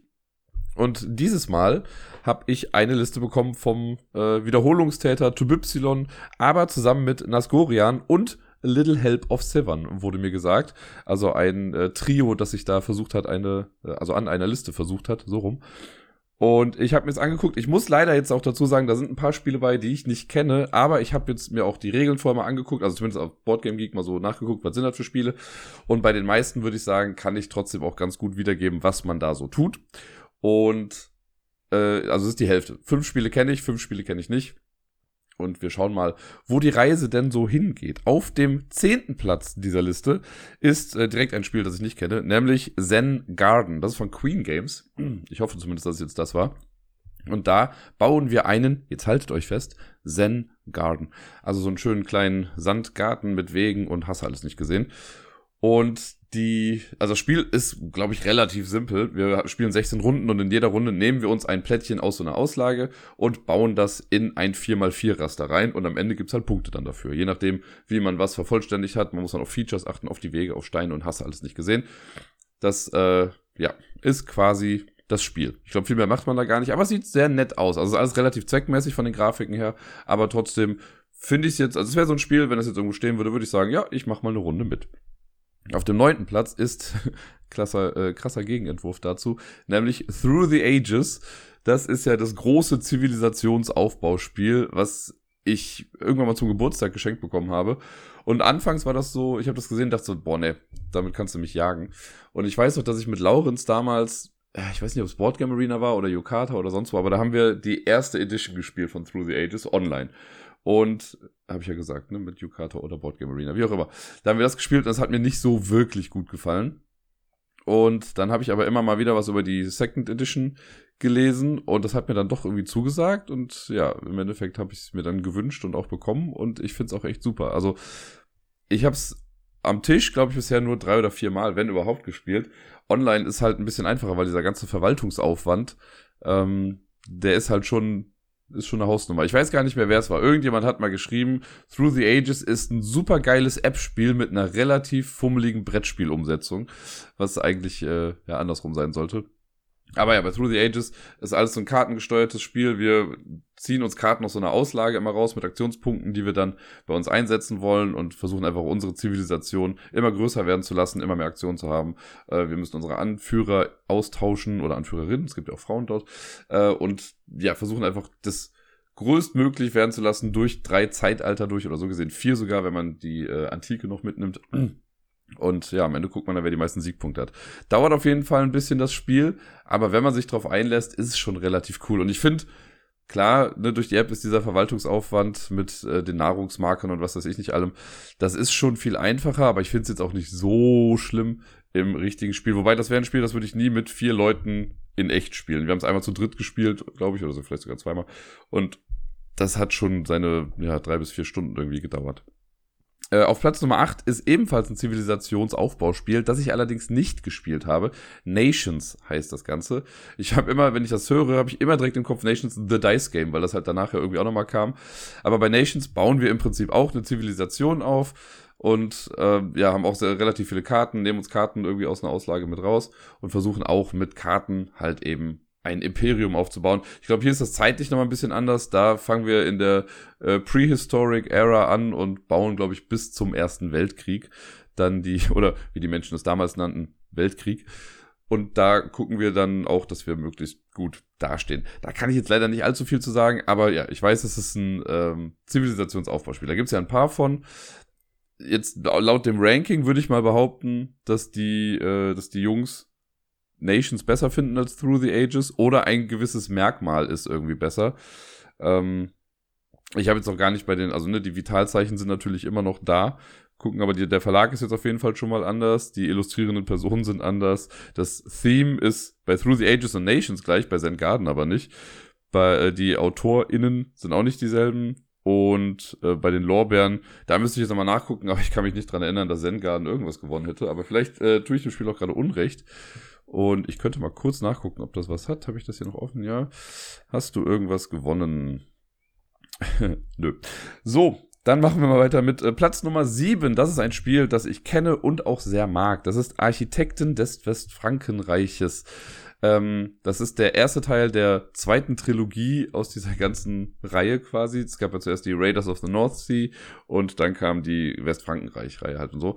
Und der Raiders war auch, glaube ich, gar nicht das erste Spiel, ne? Erst kam noch irgendwie Shipwrights oder so. Keine Ahnung, ich bin mir nicht mehr sicher. Auf jeden Fall äh, Architekten des Westfrankenreiches ist dieses coole Worker Placement Spiel, das im Mittelalter spielt und wir sind quasi dabei, eine Kathedrale zu bauen und haben ganz viele äh, Arbeitskräfte auf unserer Playmat erstmal draufstehen. Und immer wenn wir dran sind, können wir eine quasi einsetzen. Und hier ist es so, dass wenn ein Spot besetzt ist, ist der nicht zwingend belegt so, sondern wenn ich einen draufsetze und ich gesammle zum Beispiel Ressourcen, kriege ich beim ersten ein Holz. Wenn ich dann noch einen dazusetze, habe ich da zwei Leute stehen, also kriege ich dann zwei Holz und so weiter und so fort. Je mehr Leute ich irgendwo stehen habe, desto stärker wird die Aktion. Und damit das nicht zu stark wird, gibt es dieses schöne selbstregulierende System der äh, Mitspielenden untereinander.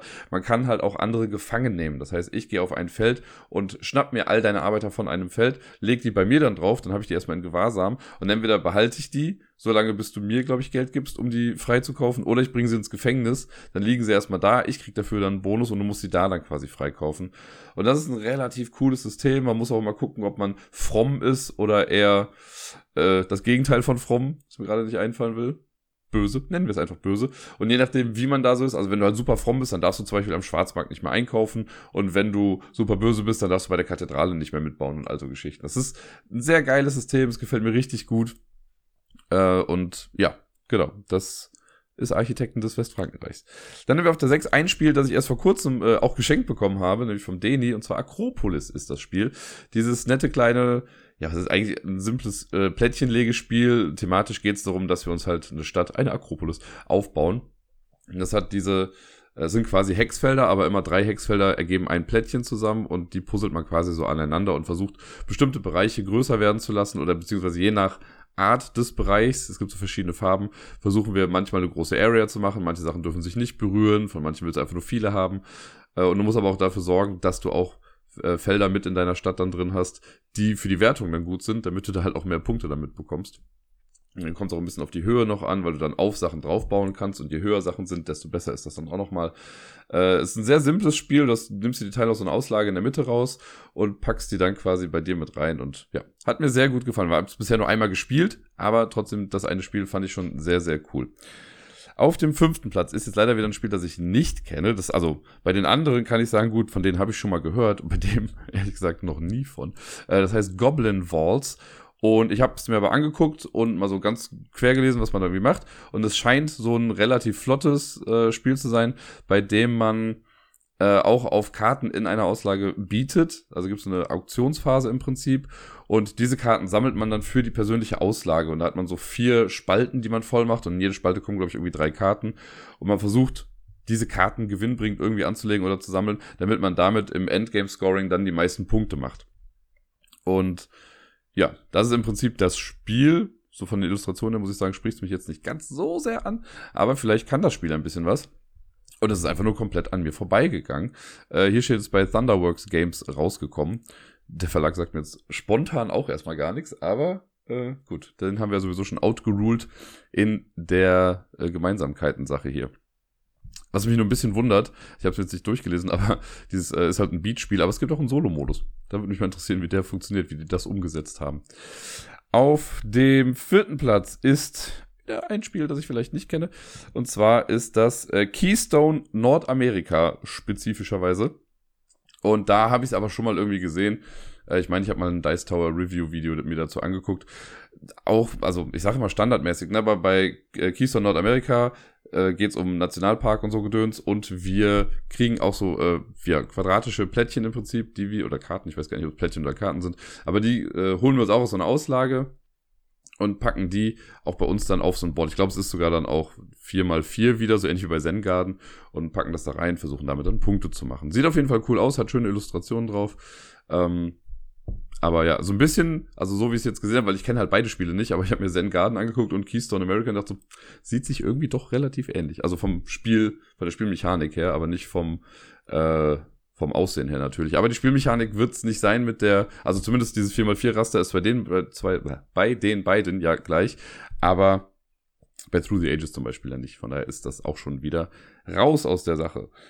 Ähm, dann kommen wir auch zu Platz drei und ich weiß, für viele ist das jetzt wahrscheinlich voll das Kardinalsding, dass ich jetzt sage, dieses Spiel kenne ich nicht und ich hatte bisher auch nicht großes Interesse daran, das zu spielen. Äh, es ist Pax Pamir Second Edition. Ein Spiel, ich weiß, der Yellow Geek Bear, der liebt dieses Spiel total und würde wahrscheinlich äh, quer durch Deutschland fahren, um das irgendwo mitzuspielen. Und ich habe es schon mal gesehen, natürlich. Es ist ja so ein bisschen auch durch Twitter gegangen dann, als äh, das irgendwie rauskam oder ausgeliefert wurde. Äh, ich selbst, ja, mich hat es jetzt noch nicht so krass gereizt, aber man weiß ja nie, vielleicht spiele ich es irgendwann nochmal und finde es dann ganz gut. Äh, ich habe mir jetzt im Zuge dieser Besprechung das nochmal kurz angeguckt. Also was wir da im Prinzip machen bei Pax Pamir ist, wir bauen so ein bisschen, also es ist so ein Tableau-Building-Spiel, glaube ich. Wir kriegen Karten aus einer Auslage, bauen die bei uns mit rein. Da sind die dann in einer Reihe, ich glaube im Court, so heißt das dann. Und äh, die Reihenfolge davon kann man aber nicht ändern, aber die Reihenfolge ist halt auch wichtig. Und man kann dann durch bestimmte Effekte oder so, können die, glaube ich, ausgetauscht werden oder was weiß ich was. Und mit diesen Karten versuchen wir dann so eine Map in der Mitte zu beeinflussen. Und da gibt's diese großen, äh, also es ist ein, ich will nicht sagen Worker Placement, es ist wahrscheinlich Area Control oder so oder Area Majority. Und je nachdem, wo man so Säulen hat, die man dann äh, hinstellt oder hinlegt, über Grenzen hinüber, äh, nimmt man dann eben Einfluss auf die Geschehnisse in diesem Brett. Äh, sieht auf jeden Fall irgendwie sehr abstrakt aus, wenn man sich das erstmal anguckt, aber ich glaube, da steckt eine ganze Menge Thematik auch mit hinter. Äh, es scheint, also es ist, glaube ich, ein sehr gut durchdachtes Spiel einfach. Und ich hätte, also, wie gesagt, wenn es sich irgendwann ergibt, würde ich da bestimmt noch mal mitspielen wollen, einfach um mal mitreden zu können. Aber das kann ich äh, für heute jetzt zumindest dann erstmal nicht tun. Aber ja, es äh, scheint auch relativ komplex zu sein, würde ich mal behaupten. Irgendwann ist es vielleicht mal soweit und dann kann ich es mal mitspielen. So, die letzten beiden Spiele kenne ich allerdings. Äh, Canvas ist auf der Nummer zwei. Canvas ist dieses schöne Spiel, bei dem wir Kunstwerke zusammenbauen. Man hat diese Karten in Sleeves, eins der wenigen Spiele, bei denen ich Sleeves in Ordnung finde. Und wir ähm, bauen dann, also wir haben dann quasi so eine, ja, diese Sleeves erstmal, und dann kriegst du Karten, die steckst du mit in den Sleeve rein und dann kommt noch eine Karte, steckst das mit dazu und das sind immer so einzelne Fragmente eines Kunstwerks, die sich dann so überlappen und die Karten an sich sind transparent, sodass man am Ende halt einfach ein wunderbares Kunstwerk dann da stehen hat und die Karten ergeben dann auch immer einen Titel irgendwie, also man hat dann so eine linke Seite und eine rechte Seite und das zusammen ergibt dann eben den Titel des Kunstwerks. Äh, super simples Spiel auf jeden Fall, ne? die Karten in der Auslage haben wir, die kriegt man dann äh, indem man da so, wie heißt denn, so Farbpaletten quasi draufschmeißt, äh, je nachdem, wenn du was nicht haben willst und dann wird was übersprungen, das nimmst du dann, ähm, also nimmst du dann die Karte, die du willst und vorher musst du Sachen draufpacken, um das quasi zu bezahlen, in Anführungszeichen, und dann packst du die Karten in die Sleeves rein. Wenn du ein Kunstwerk fertig hast, kannst du das irgendwie zeigen und dafür gibt es dann Punkte mit so ein paar, äh, also immer, es gibt verschiedene Wertungsmöglichkeiten, die immer ausliegen und äh, ja, wie gesagt, das Spiel an sich ist wirklich, wirklich simpel. Kaum Regeln irgendwie mit dabei, aber es ist ein sehr befriedigendes Spiel und ein sehr schönes Spiel. Und deswegen hat es, glaube ich, auch so eine hohe Zugkraft. Es gibt jetzt auch, glaube ich, sogar zwei Erweiterungen dann dazu. Die habe ich beide noch nicht gespielt. Ich habe ja mein Canvas dann irgendwann mal verkauft, weil ich dachte, okay, es ist schon, also es ist cool, es macht auch Spaß, aber mir war es ein bisschen zu seicht für so, ja, Spiele, Treffs oder so, wo es öffentlich ist. Da würde es, glaube ich, ganz gut mit reinpassen, aber ich brauche das jetzt hier zu Hause nicht zwingend. Und dann kommen wir zu Platz Nummer eins, ein Spiel, was mir sehr, sehr am Herzen liegt immer. Und ich meine, wenn mich nicht alles täuscht, das ist, glaube ich, sogar das erste Spiel, was ich irgendwie auf der Spielemesse damals gekauft habe, gefühlt zumindest. Also ich verbinde das immer damit. Ich weiß, dass ich es auf der Spielemesse gekauft habe und es könnte sein, dass es mein allererster Spielemesse-Kauf war. Aber wer weiß, vielleicht liege ich auch ganz falsch. Ich könnte mal nachgucken. In welchem Jahr ist das dann eigentlich rausgekommen? Jetzt wollte ich gerade am Handy nachgucken, obwohl ich doch gerade direkt am Computer sitze. Ähm, ich gucke schnell nach. Das interessiert mich jetzt. Wenn der Computer mitspielt, Tut er nicht. Das ist ja, das ist bitter. Small World. Man, man zeige mir Small World. Achso, mit Leerzeichen. Man verzeiht mir hier. So, 2009, ja, dann passt doch. Also es war sogar 2009, das weiß ich noch. 2009 war ich das erste Mal mit denen hier auf der Messe. In Small World haben wir ein Your Area Control Spiel im Prinzip, wenn wir dran sind äh, oder man startet.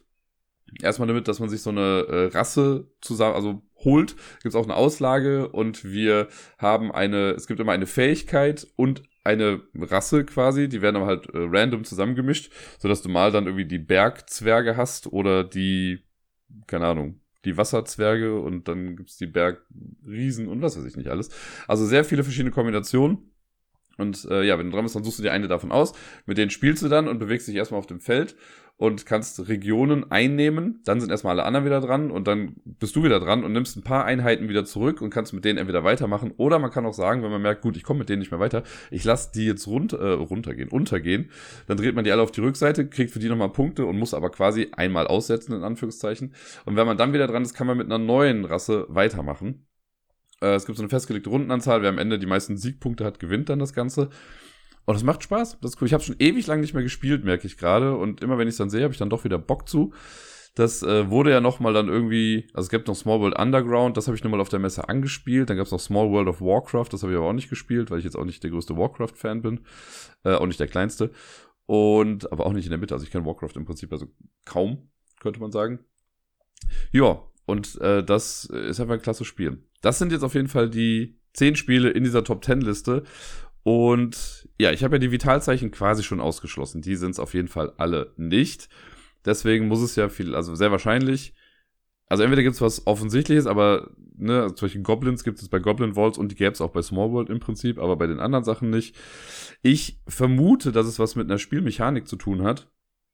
Äh, und ja, also genau, ich gehe zwar nach meinem Bauchgefühl, weil ich kann jetzt nicht bei allen genau dafür sprechen, aber die Spiele, die ich kenne, haben das, glaube ich, auf eine gewisse Art und Weise immer mit drin. Äh, und mit so beim drüberlesen von den Spielen, die ich nicht kannte, könnte ich diesen Eindruck ein bisschen äh, ja manifestieren. Müsst ihr mir dann sagen, ob es dann stimmt oder nicht. Aber meine Vermutung ist, dass wir bei diesen Spielen und ich habe keinen Begriff dafür. Das, ich glaube, wahrscheinlich wurde das deswegen auch als Liste gemacht. Aber ich sage relativ häufig bei einer bestimmten Mechanik in Spielen, dass das so mit zu meinen Lieblingsmechaniken gehört. Und zwar kenne ich das halt auch von Small World. Deswegen war das direkt so, ah, das auf Platz eins, dann könnte das was damit zu tun haben. Bei Small World ist es genauso wie das, was ich eben sehr stümperhaft bei Canvas erklärt habe. Und zwar haben wir halt eine Auslage. Jetzt bei Small World sind das die Rassen. Und die erste äh, Kombination kann man sich halt umsonst nehmen, wenn man dran ist. Möchte ich die aber überspringen, möchte eine dahinter haben, muss ich auf alle Kombinationen, die ich nicht nehme, muss ich eine Münze drauflegen und kann mir dann erst quasi das hintere nehmen. So dass dann die Sachen attraktiver werden für äh, also die vorne liegen, die vielleicht sonst niemand haben wollte, aber irgendwann liegen da ganz viele Münzen drauf, weil die immer übersprungen wurden. Das äh, kann halt relativ spannend sein. Bei Canvas haben wir das gleiche mit den Kunstkarten, die halt ausliegen. Die erste kannst du dir umsonst nehmen. Willst du welche überspringen, musst du eben diese Paletten drauflegen. Auf alle, die du überspringen möchtest. Bei, jetzt nehme ich mal die, die ich nur kenne. Bei Akropolis war das auch so, dass man dann quasi Würfel bezahlen muss. Die legt man dann zwar nicht drauf, aber du musst für die, die du überspringst, bezahlen. Bei Architekten des Westfrankenreichs bin ich gerade ganz ehrlich, da habe ich es nicht mehr so im Kopf. Ich weiß, dass es auch eine Auslage gibt von Personenkarten. Und da kann es gut sein, dass man da Leute überspringen kann. Da bin ich mir jetzt ehrlich gesagt aber nicht ganz sicher. Deswegen ist das mit äh, Little Grain of Salt zu betrachten. Und äh, das letzte, was ich dann ja noch kenne, ist Through the Ages. Da haben wir ja diese lange Kartenauslage. Und da ist es ein bisschen anders. Da ist es nicht so, dass wir Sachen drauflegen um zu bezahlen, aber das Board ist quasi unterteilt in drei Sektionen und nehme ich mir eine Karte aus dieser ersten Sektion, kostet mich das nur einen Aktionspunkt, die in der Mitte kostet mich schon zwei Aktionspunkte, wenn ich was von ganz hinten will, kostet mich das drei Aktionspunkte. Also man zahlt quasi damit Aktionen. Bei Zen Garden ist es so, dass wir drei, also da habe ich äh, das gesehen, da haben wir so drei Zeilen und ähm, also untereinander und je nachdem aus welcher Zeile ich mir das nehme, ich glaube die aus der untersten sind umsonst, die aus der zweiten Zeile, die kosten dann eine Münze und die oben kosten drei Münzen. Bei Pax Pamir ist das auch so, da ist es dann aber ein bisschen anders. Also haben wir dann, äh, ich glaube, so ein 3x4 Raster irgendwie an Karten und da kommt es dann auf die Spalten an. Karten aus der ersten Spalte kriegst du umsonst, die aus der zweiten, da musst du dann was drauflegen und so weiter. Also ich würde mal behaupten, dass das das, äh, genau, bei Keystone Nordamerika ist das auf jeden Fall auch so. Da haben wir auch eine Kartenauslage. Äh, und das ist so, da gibt's diese, was war das, Synergy-Token oder sowas. Das sind so kleine Eicheln mit einer Eins drauf. Äh, und die, die erste Karte kannst du halt umsonst haben, die, die am weitesten weg ist vom Deck. Und äh, auf die anderen müsstest du sonst halt was drauflegen. Bei Goblin Walls weiß ich nicht so ganz genau, ob das auch so ist. Äh, das sind so die zwei Joker, würde ich mal sagen. Aber das ist, das wird meine Antwort sein. Ich glaube, es sind die Top 10 Spiele mit diesem, mit dieser Spielmechanik. Bei der ich halt nicht weiß, wie ich sie benennen soll. Aber ich habe es jetzt ein paar Mal erklärt. Vielleicht reicht euch das ja als Antwort. Und ähm, genau, weil was anderes sehe ich nämlich in der Tat nicht so ganz. So, das soll es äh, von mir aus der Zukunft gewesen sein. Jetzt äh, werdet ihr weiter Dirk aus der Vergangenheit zuhören, wie er von seiner letzten Woche redet und berichtet und so. Deswegen, äh, Dirk, zurück zu dir.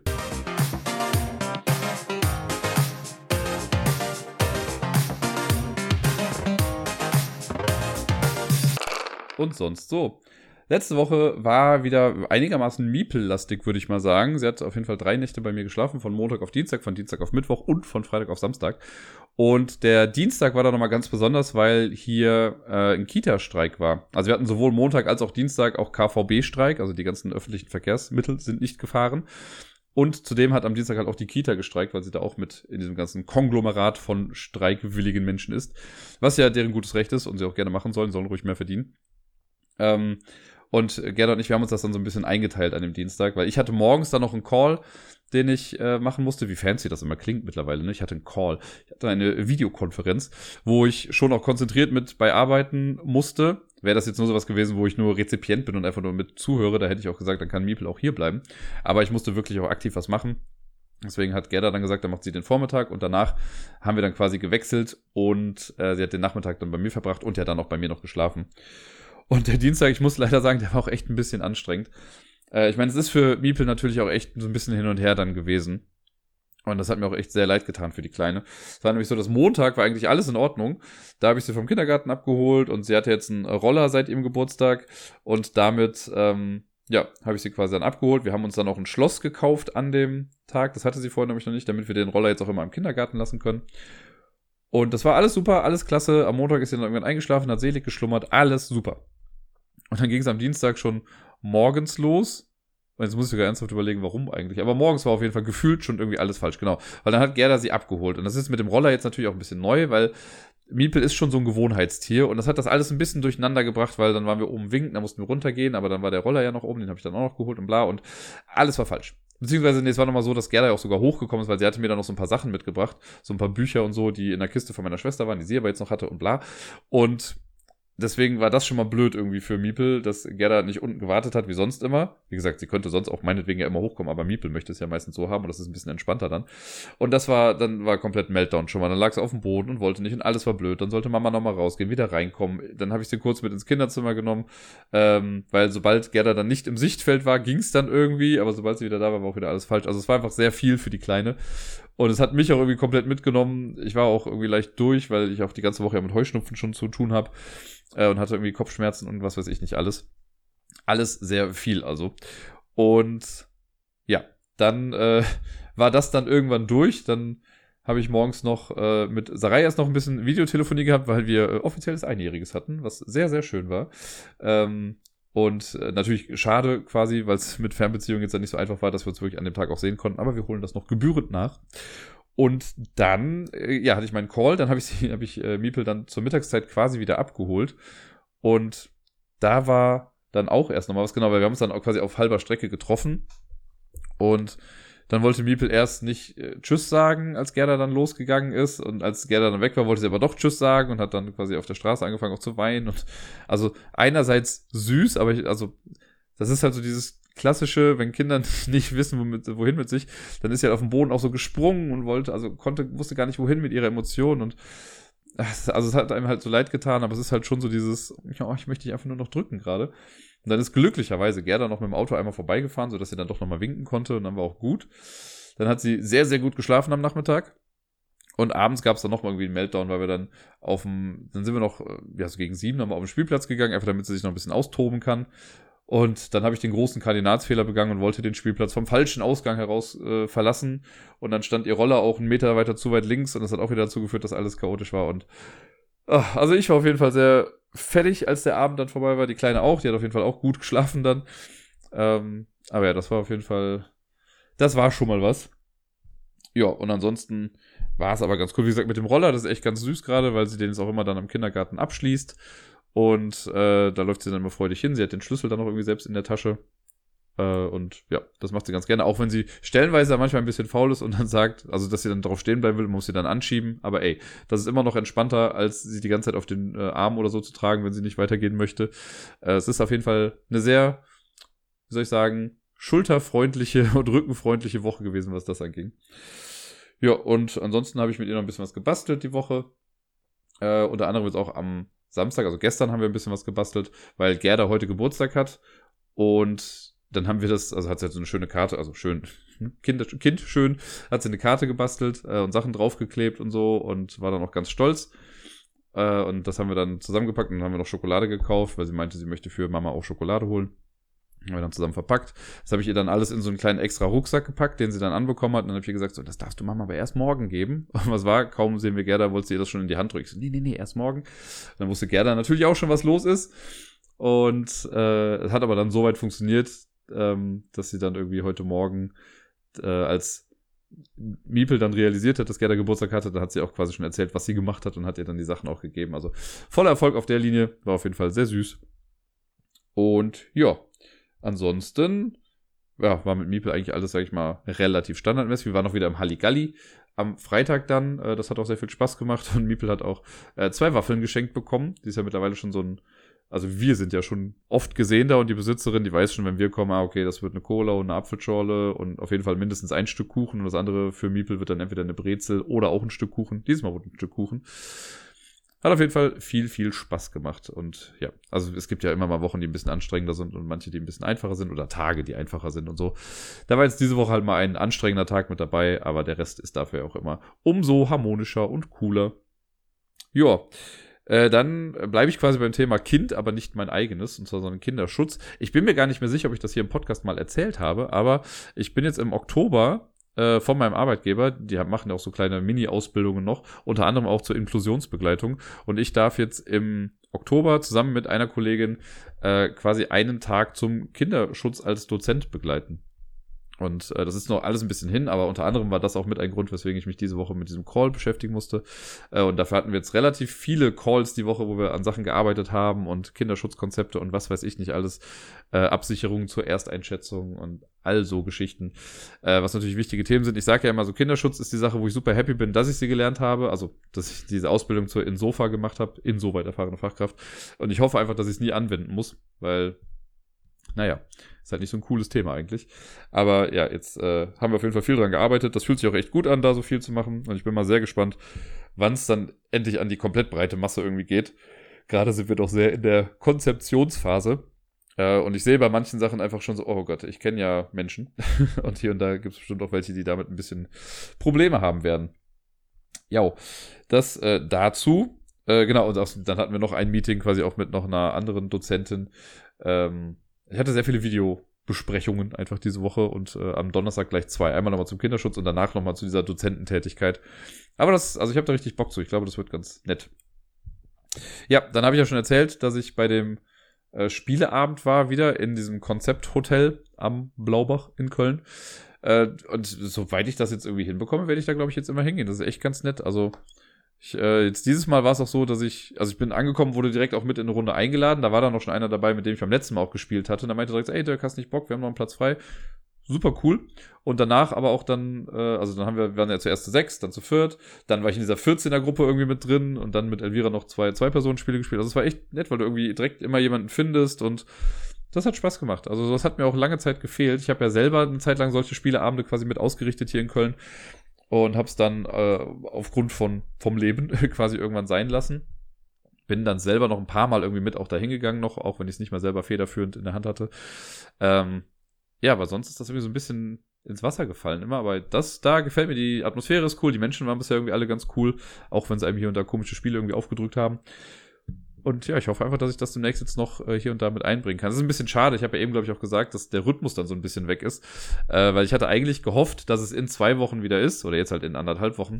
Weil Sarai zu dem Zeitpunkt dann da ist und dann hätten wir da zusammen auch hingehen können. Aber da es nicht alle zwei Wochen ist, sondern immer am zweiten und vierten Mittwoch eines Monats, passt das da nicht. Weil das dann, also weil jetzt der März quasi fünf ähm, Wochen hat. Das war dann so ein bisschen schade. Aber gut, dann ist es halt in der zweiten Ferienwoche so. Dann bin ich äh, alleine da. Aber wie gesagt, man findet ja echt ganz cool Anhang und ja, wie ich schon gesagt habe, das war sowas, was ich echt vermisst habe. Also auch hier nochmal danke, Elvira, dass du mich dann irgendwann doch dazu bekommen hast, dass ich mal dahin gehe. Äh, und jetzt bin ich eigentlich schon sogar fast größtenteils durch mit der Woche, würde ich mal behaupten.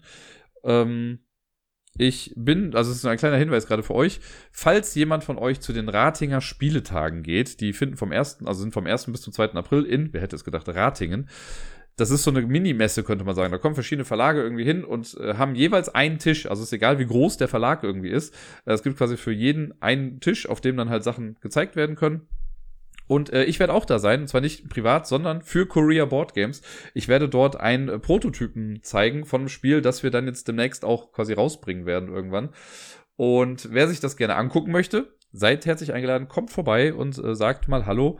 Und auch wenn ihr keinen Bock auf das Spiel habt, sagt trotzdem einfach Hallo. Also ich bin äh, die ganze Zeit da, an beiden Tagen von äh, morgens bis abends und werde halt auch nur dieses eine Spiel quasi erklären. Also ich kann es auch nicht großartig irgendwie rumlaufen und so. Aber wenn ihr Bock habt, dann sagt gerne mal Hallo. Würde mich freuen, da die ein oder andere Person von euch zu treffen und vielleicht auch das Spiel zu erklären oder mit euch zu spielen oder wie auch immer. Wir sind auf jeden Fall auch sehr dankbar für Feedback, weil es jetzt ja noch in einem Stadium ist, wo wir auch noch hier und da bestimmt ein paar Sachen irgendwie anpassen können. Also, ja, das dazu. Und jetzt bin ich eigentlich schon durch, aber ich gebe hier nochmal den Hinweis, wie eben schon mal, dass das Outro heute anders sein wird. Das ist jetzt nicht einfach nur ein blöder Spruch oder ein Witz oder sonst irgendein Gedanke, den ich gleich teilen werde, sondern nach dem Outro kommen quasi die Spoiler zu The King's Dilemma. Ich habe ja eben das Ganze ein bisschen spoilerfrei aufgegriffen und nur so ein paar Sachen dazu erzählt und wahrscheinlich auch 13 Mal das gleiche irgendwie dann gesagt. Jetzt gleich möchte ich noch ein paar mehr Sachen eingehen. Wer also King's Dilemma noch spielen möchte und ungespoilert an die ganze Sache herangehen mag, der oder die sollte dann jetzt gleich nicht weiter zuhören und mit quasi der Outro-Musik dann auch das Ganze beenden. Wenn ihr aber sagt, ihr habt Bock da noch meine Einblicke irgendwie zu hören oder das irgendwie abzugleichen mit euren äh, Sachen, die ihr da erlebt habt, falls ihr es auch schon gespielt habt, dann bleibt gerne mit dabei, hört euch das gerne an. Aber ja, das war nur mal die Warnung jetzt vorab. Jetzt nach dem Outro geht's weiter mit The King's Dilemma und nicht mit einem normalen Intro. Also Spoiler Territory. Das soll es bis hierhin jetzt aber erstmal gewesen sein. Ich wünsche euch allen eine wunderschöne Woche. Für mich heißt es noch durchhalten. Danach habe ich ja zwei Wochen frei und ich freue mich schon sehr darauf. Bleibt gesund, spielt viel und bis dann.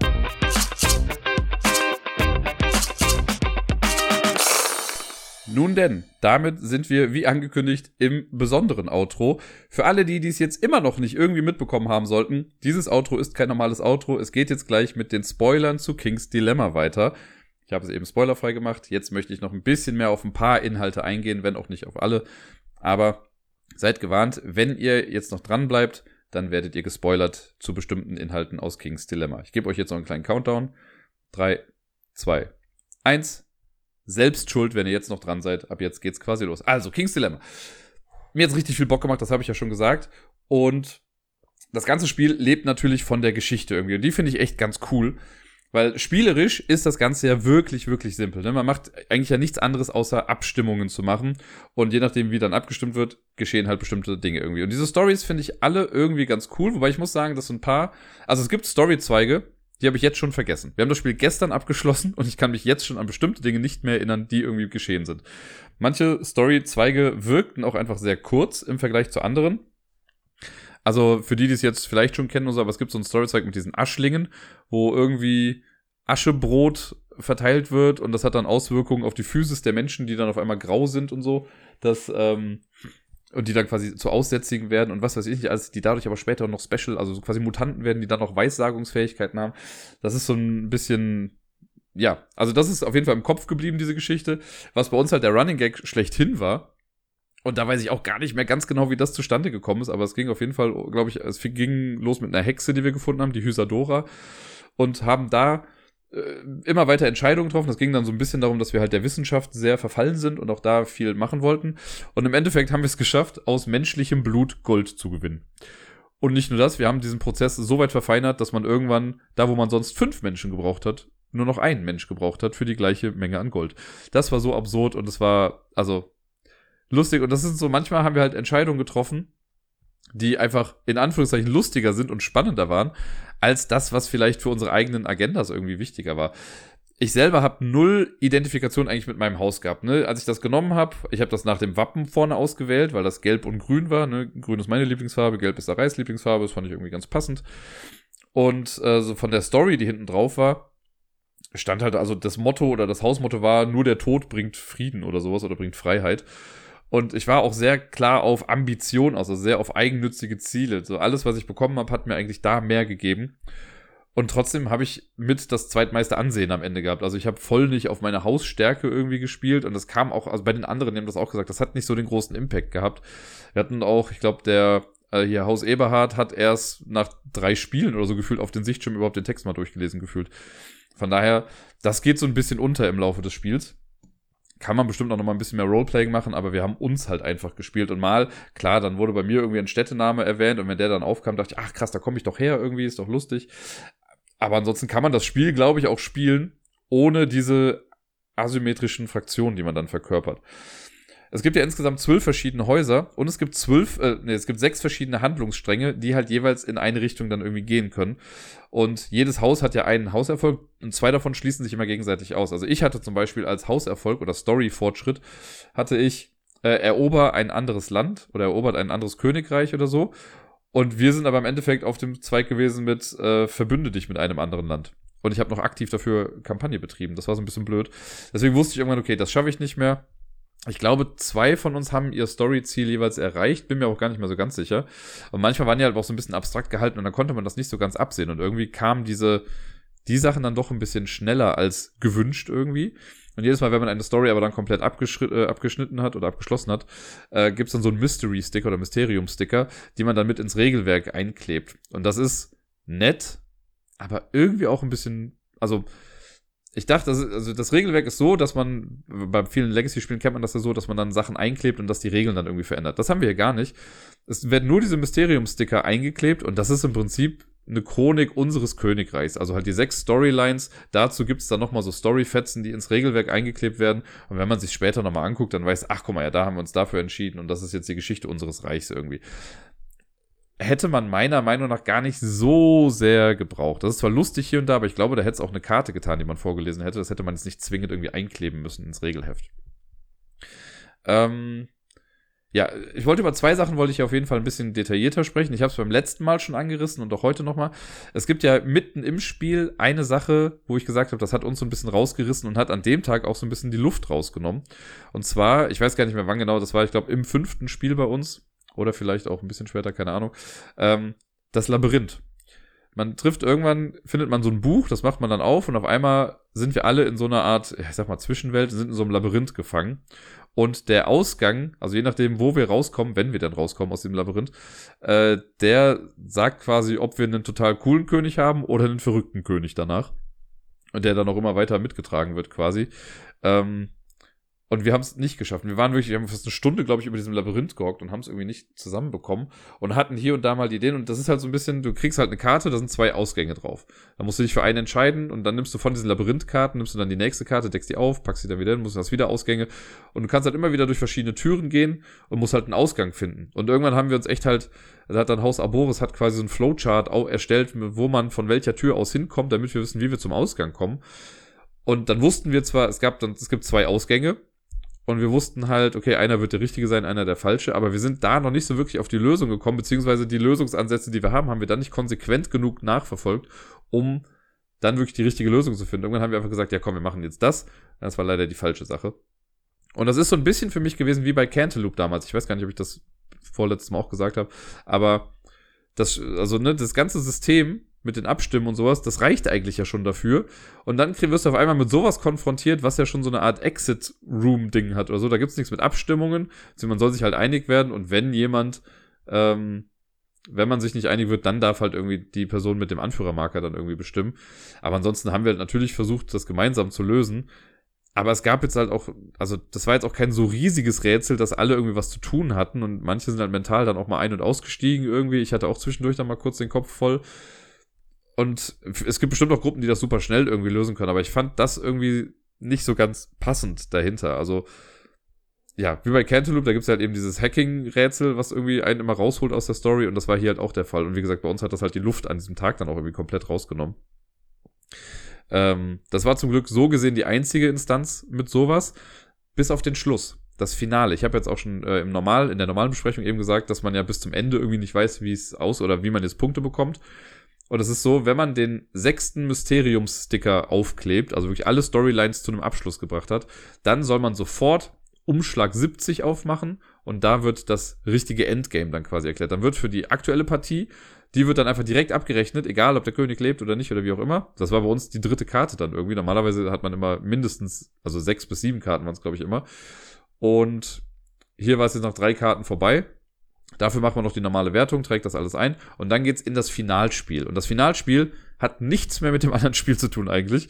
Äh, das ist nämlich dann, ist die Story quasi so hochgepusht, dass es jetzt zwei Fraktionen gibt. Es gibt quasi so eine Art Rebellion, die schon seit Jahrzehnten und Jahrhunderten in diesem Königreich äh, zugange ist. Und die möchte jetzt quasi einen Aufstand proben. Und wir müssen uns entscheiden, ob wir jetzt loyal sind und dem König quasi helfen oder ob wir mit zu dem Widerstand gehören. Das muss jeder im Prinzip für sich alleine entscheiden. Und es gibt dann so eine, also es wird erstmal so ein Zwischenstand notiert. Und zwar, wie viele weiße Kronen hat jeder, wie viele schwarze Kronen hat jeder äh, und dann nochmal die Gesamtanzahl der Kronen. Ich kann jetzt nochmal hier gucken, ich habe mir ein Foto davon gemacht. Bei uns war es zum Beispiel so, ich hatte am Ende, also als es angefangen hat mit diesem Finalspiel, hatte ich 47 weiße Kronen, 17 schwarze Kronen, also insgesamt 64. Äh, Haus Aboris hatte 51 weiße Kronen, also quasi vier weiße Kronen mehr als ich, aber fünf schwarze Kronen weniger, also zwölf nur und insgesamt dann 63.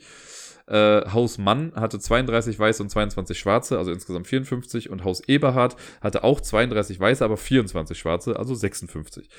So, und dann hat man, das schreibt man erstmal auf.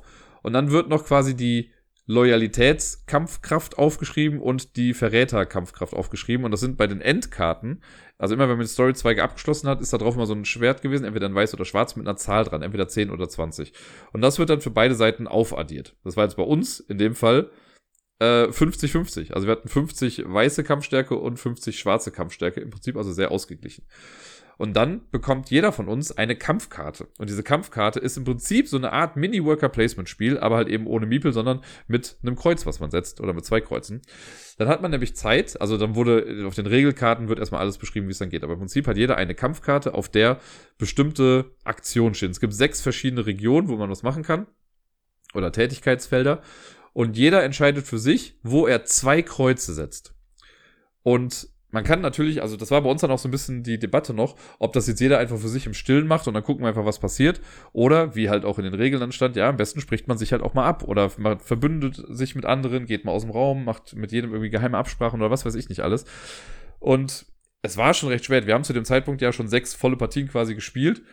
Und ja, da sind schon sieben, acht Stunden irgendwie ins Feld gegangen. Und jetzt dann noch das irgendwie. Da waren wir schon so ein bisschen müde haben es dann aber trotzdem so gemacht. Wir haben erst am Tisch gemeinsam irgendwie ein bisschen gesprochen und dann bin ich irgendwann ähm, mit Haus Aboris, wir sind dann in ein Nebenzimmer gegangen und haben uns dann besprochen, während dann Haus Mann und Haus Eberhard äh, sich auch besprochen haben. Und das Ding ist, da stand aber auch nochmal in den Regeln so, alles, was man jetzt sagt, ist halt auch nicht bindend. Und ich habe ursprünglich zu dem Zeitpunkt, ähm, habe ich gedacht, so, ich werde es eh nicht schaffen. Und das habe ich auch oft gesagt am Tisch, war aber auch so ein bisschen meine Taktik, weil ich habe schon ein kleines Mini, also es gab einen minimalen Punkt, wo ich sagen könnte, okay, wenn das eintritt, dann schaffe ich's. Und es hat geklappt, aber da komme ich gleich nochmal zu. Was dann, also erstmal noch zum Ablauf weiterhin, ne, wir haben uns dann besprochen, die haben sich besprochen, dann kamen wir wieder zurück. Dann muss jeder halt seine zwei Kreuze klar auf dieser Karte setzen. Und jeder muss seine Loyalität auch unterschreiben, wirklich. Das ist noch ganz nett. Man hat die ganze Zeit ja mit diesen Abstimmungskarten mit Ja, Nein oder Passe. Und man kann dann äh, wenn du auf Ja unterschrieben hast, dann bist du loyal. Hast du auf Nein unterschrieben, dann bist du Verräter. Und wenn du auf Passe unterschrieben hast, dann bist du neutral. Das heißt, dein Haus wird auf jeden Fall den Kampf überleben, aber wird, äh, also kriegt dann bestimmte Bonuskronen am Ende nicht mehr. Und wenn das dann alle gemacht haben, dann wird erst die Kampfkarte aufgedeckt und dann guckt man, okay, in Region 1, das ist zum Beispiel so ein kleines Tauziehen, könnte man sagen.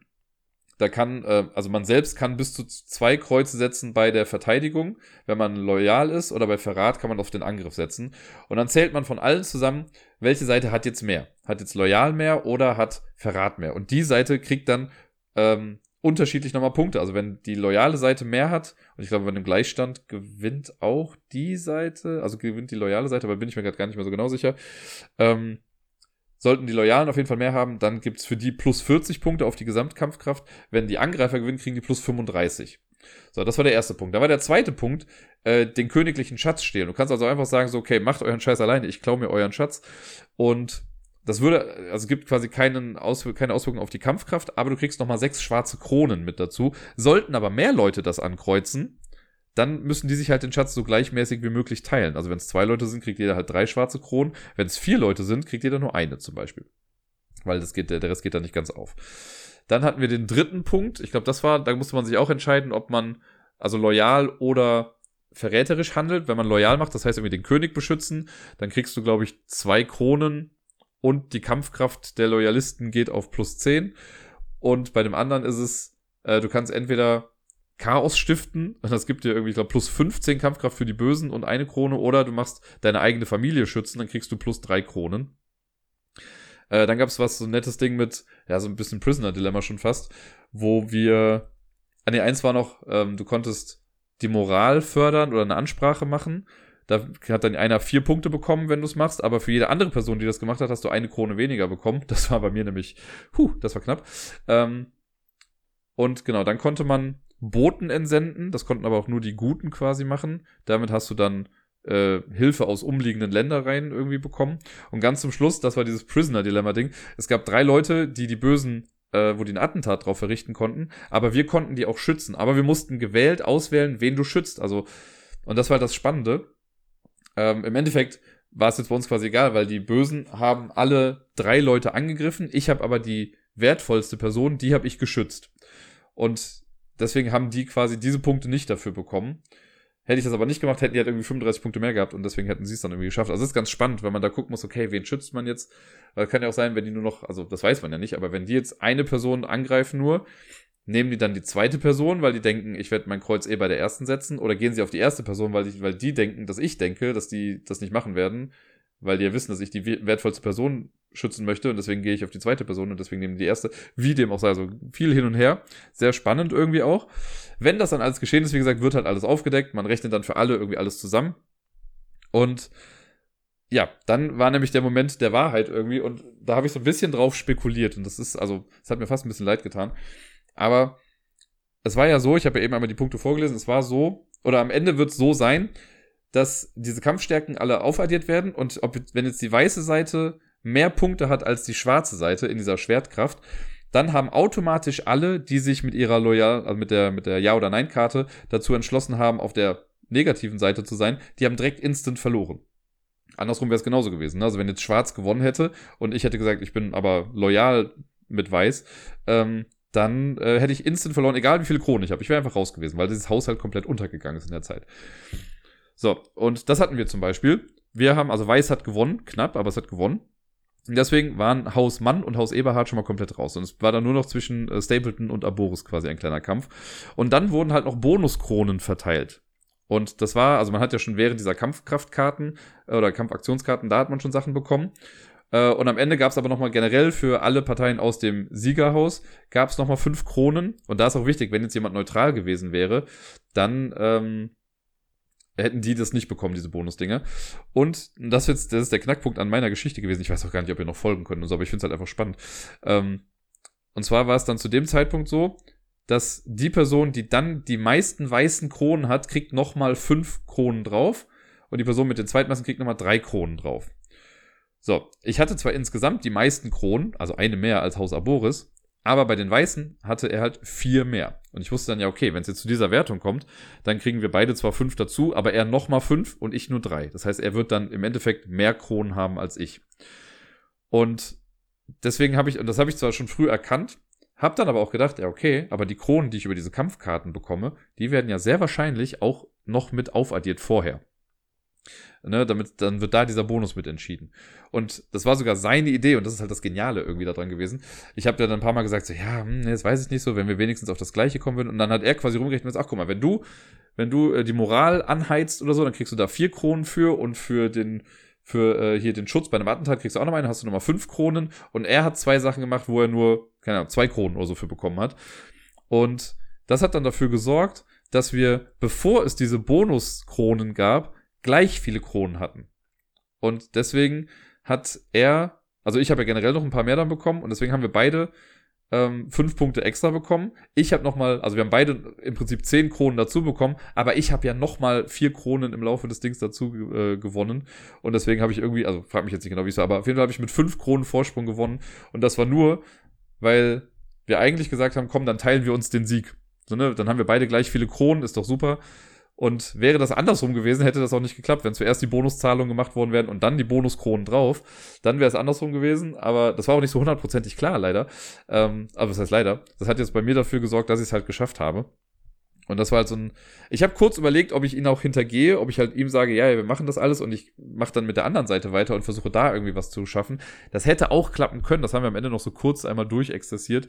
Wenn ich gesagt hätte, ich bleibe neutral hätte aber der schwarzen Seite geholfen, dann wäre Haus Aboris auf jeden Fall raus gewesen. Ich hätte zwar die Bonusdinger nicht bekommen, aber ich hatte, also ne, Haus Eberhard hatte 56 insgesamt, ich hatte 64. Das heißt, ich hatte schon acht Punkte Vorsprung und hätte ich dann noch, äh, also quasi schwarz unterstützt und mir mich auf schwarze Kronen konzentriert, dann hätte ich das wahrscheinlich auch noch schaffen können. Dann wäre ich halt der Verräter gewesen, der irgendwie einen hintergangen hat und hätte das auf die Seite noch schaffen können. War auch eine Überlegung, aber bei dem anderen war es jetzt nochmal ein bisschen spannender.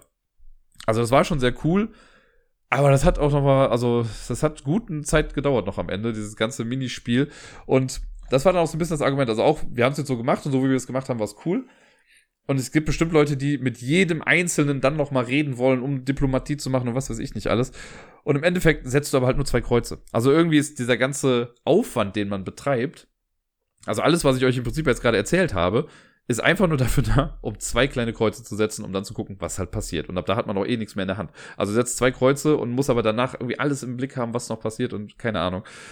Das ist, war nicht so ganz verhältnismäßig und ist halt was komplett anderes, als es vorher irgendwie war. Äh, und natürlich kann ich jetzt sagen, dass es cool war, weil ich halt gewonnen habe irgendwie. Ähm, ich hatte mich zwischendurch schon mal so ein bisschen damit abgefunden, dass es das nicht wird. Und es wäre auch okay gewesen, wenn ich jetzt Zweiter geworden wäre. Und wir haben sogar gesehen, hätte Haus Eberhard ein Kreuz anders gesetzt, dann hätten sogar die Schwarzen gewonnen. Also die Verräter. Äh, und ja, deswegen war es ganz cool, dass es so gekommen ist, wie es war. Und äh, ja, war ein spannender Abschluss auf jeden Fall. So, das äh, hat man dann irgendwie nicht so ganz kommen sehen. Und so konnte ich mich jetzt dann manifestieren als der neue König von, äh, wie heißt das, von Ankist. Ich glaube, so heißt dieses Königreich da ja, es war äh, ein cooler Ritt auf jeden Fall. Ich, also, ne, es war auch gut, dass wir es jetzt so schnell durchgespielt haben. Wir haben es an vier Tagen ja komplett gemacht. Wir haben dreimal jeweils drei Partien gespielt und jetzt dann zum Abschluss nochmal sechs am Stück. Wovon das letzte reguläre Spiel ja dann nur drei Karten irgendwie lang ging und dann halt dieses Finalspiel. Das, ja, hat echt Bock gemacht. Wie gesagt, die Storylines, ich krieg's jetzt bei uns gar nicht mehr ganz zusammen. Also, wir hatten auf jeden Fall die, wir hatten das Blut zu Gold machen. Wir haben die zwei Königreiche vermählt und nicht äh, das andere erobert. Wir haben irgendwas mit der Unsterblichkeit gemacht. Keine Ahnung. Ich, ich krieg's wirklich schon gar nicht mehr so richtig zusammen. Aber äh, manche Storylines wirken so ein bisschen weird. Dafür, dass das alles so im Mittelalter ist, waren wir gefühlt technologisch schon viel weiter, als wir eigentlich sein sollten. Und irgendwann gab's Dampfmaschinen und dann wurde es aber auch weird mit, okay, jetzt packen wir Dampfmaschinen in Menschen rein und keine Ahnung was. Ähm, ja, ich fand's, war eine coole Erfahrung. Ist jetzt die Frage, ob wir dann mit Queen's Dilemma auch nochmal irgendwie so weitermachen. Ich hoffe ja wirklich sehr, dass wir mit der Truppe, dass ich mit denen generell nochmal spielen kann. Äh, und dieses Jahr soll ja Queen's Dilemma rauskommen. Da ist natürlich so ein bisschen die Frage, machen die einfach das gleiche nochmal, also das gleiche Spielprinzip, nur halt mit neuen Story-Entscheidungen und so, oder wird das was komplett anderes oder wie auch immer. Da äh, bin ich mal gespannt. Ich bin auf jeden Fall hooked. Äh, und das kann ich vielleicht noch sagen, das hätte ich eigentlich auch bei einem spoilerfreien Teil machen können. Ganz theoretisch wäre es ja sogar möglich, für mich das Ganze jetzt nochmal mit einer anderen Gruppe zu spielen, weil, ja, wir haben ja jetzt viele Story-Entscheidungen getroffen und manchmal, ja, reicht vielleicht ja auch eine äh, andere Entscheidung, um einen anderen Sticker, ein anderes Kartenpaket ins Spiel zu bringen und schwupps sieht das Ganze irgendwie schon ein bisschen anders aus. Ähm, von daher könnte man das bestimmt mal machen, aber ja, man braucht halt schon ein zweites Spiel dann irgendwie dafür, weil viele Sachen sind ja auch Sticker, die du dann nicht mehr abbekommst oder die halt dann kaputt gehen, wenn du sie abmachst. Ähm, was ich noch sagen kann, was wir am Ende gesehen haben, weil das fand ich eigentlich ganz cool, es gibt ja diesen Entsorgungsschlitz, immer wenn man mit einer Partie durch ist, soll man die Karten, die man für den Rest des Spiels oder der Kampagne nicht mehr braucht, die soll man in so einen Schlitz reinstecken in diesem Plastik-Insert. Das haben wir einfach immer brav gemacht und am Ende haben wir das aber nochmal rausgenommen, weil wir uns ein paar der Karten angucken wollten und jeder hat noch so ein paar Souvenirs quasi mitgenommen und haben dann festgestellt, ha, da unten ist ja noch ein Umschlag drin. So ein bisschen wie bei Risiko Legacy, bei dem ersten, wo ja auch so ein Umschlag drin war, ist da auch nochmal einer versteckt mit so ein paar Fragezeichen drauf. Haben wir halt leider erst zum Schluss gesehen. Da sind nochmal ein paar Karten drin, die man dann auch nochmal äh, mit hätte reinmischen können, so ein paar Special Events. Ähm, ja, FOMO hat da hart gekickt. Das war so ein, ach, verdammt, das hätten wir auch noch sehen können. Wir haben dann zum Schluss auch noch hier und da ein paar Umschläge aufgemacht, aber jetzt gar nicht großartig, um zu gucken, wie die Story verlaufen wäre, sondern eigentlich, um uns die Artworks anzugucken. Ähm, ja. Ich glaube, hierbei kann ich es jetzt auch erstmal belassen mit äh, King's Dilemma. Ich glaube, viel mehr Neues wird jetzt nicht mehr rumkommen. Die zwei Sachen, also das mit dem Labyrinth war mir wichtig, das nochmal anzusprechen und das ein bisschen genauer zu besprechen. Das Ende habe ich jetzt dann nochmal sehr ausführlich breitgetreten. Das habt ihr jetzt nochmal mitbekommen. Und äh, ja, so ein bisschen über die Story-Verzweigung bei uns habe ich jetzt auch äh, erzählt. Also, hat wirklich Spaß gemacht. Das hat bestimmt hier und da auch irgendwie seine Schwächen. Aber ich bereue es in keinster Weise, da jetzt mitgespielt zu haben. Äh, vielen Dank nochmal für die Truppe. Und das soll es dann jetzt wirklich für heute gewesen sein. Also, falls ihr jetzt noch zugehört habt, danke für eure Geduld. Und ich sage auch hier nochmal schönes Wochenende, spielt viel und bis dann.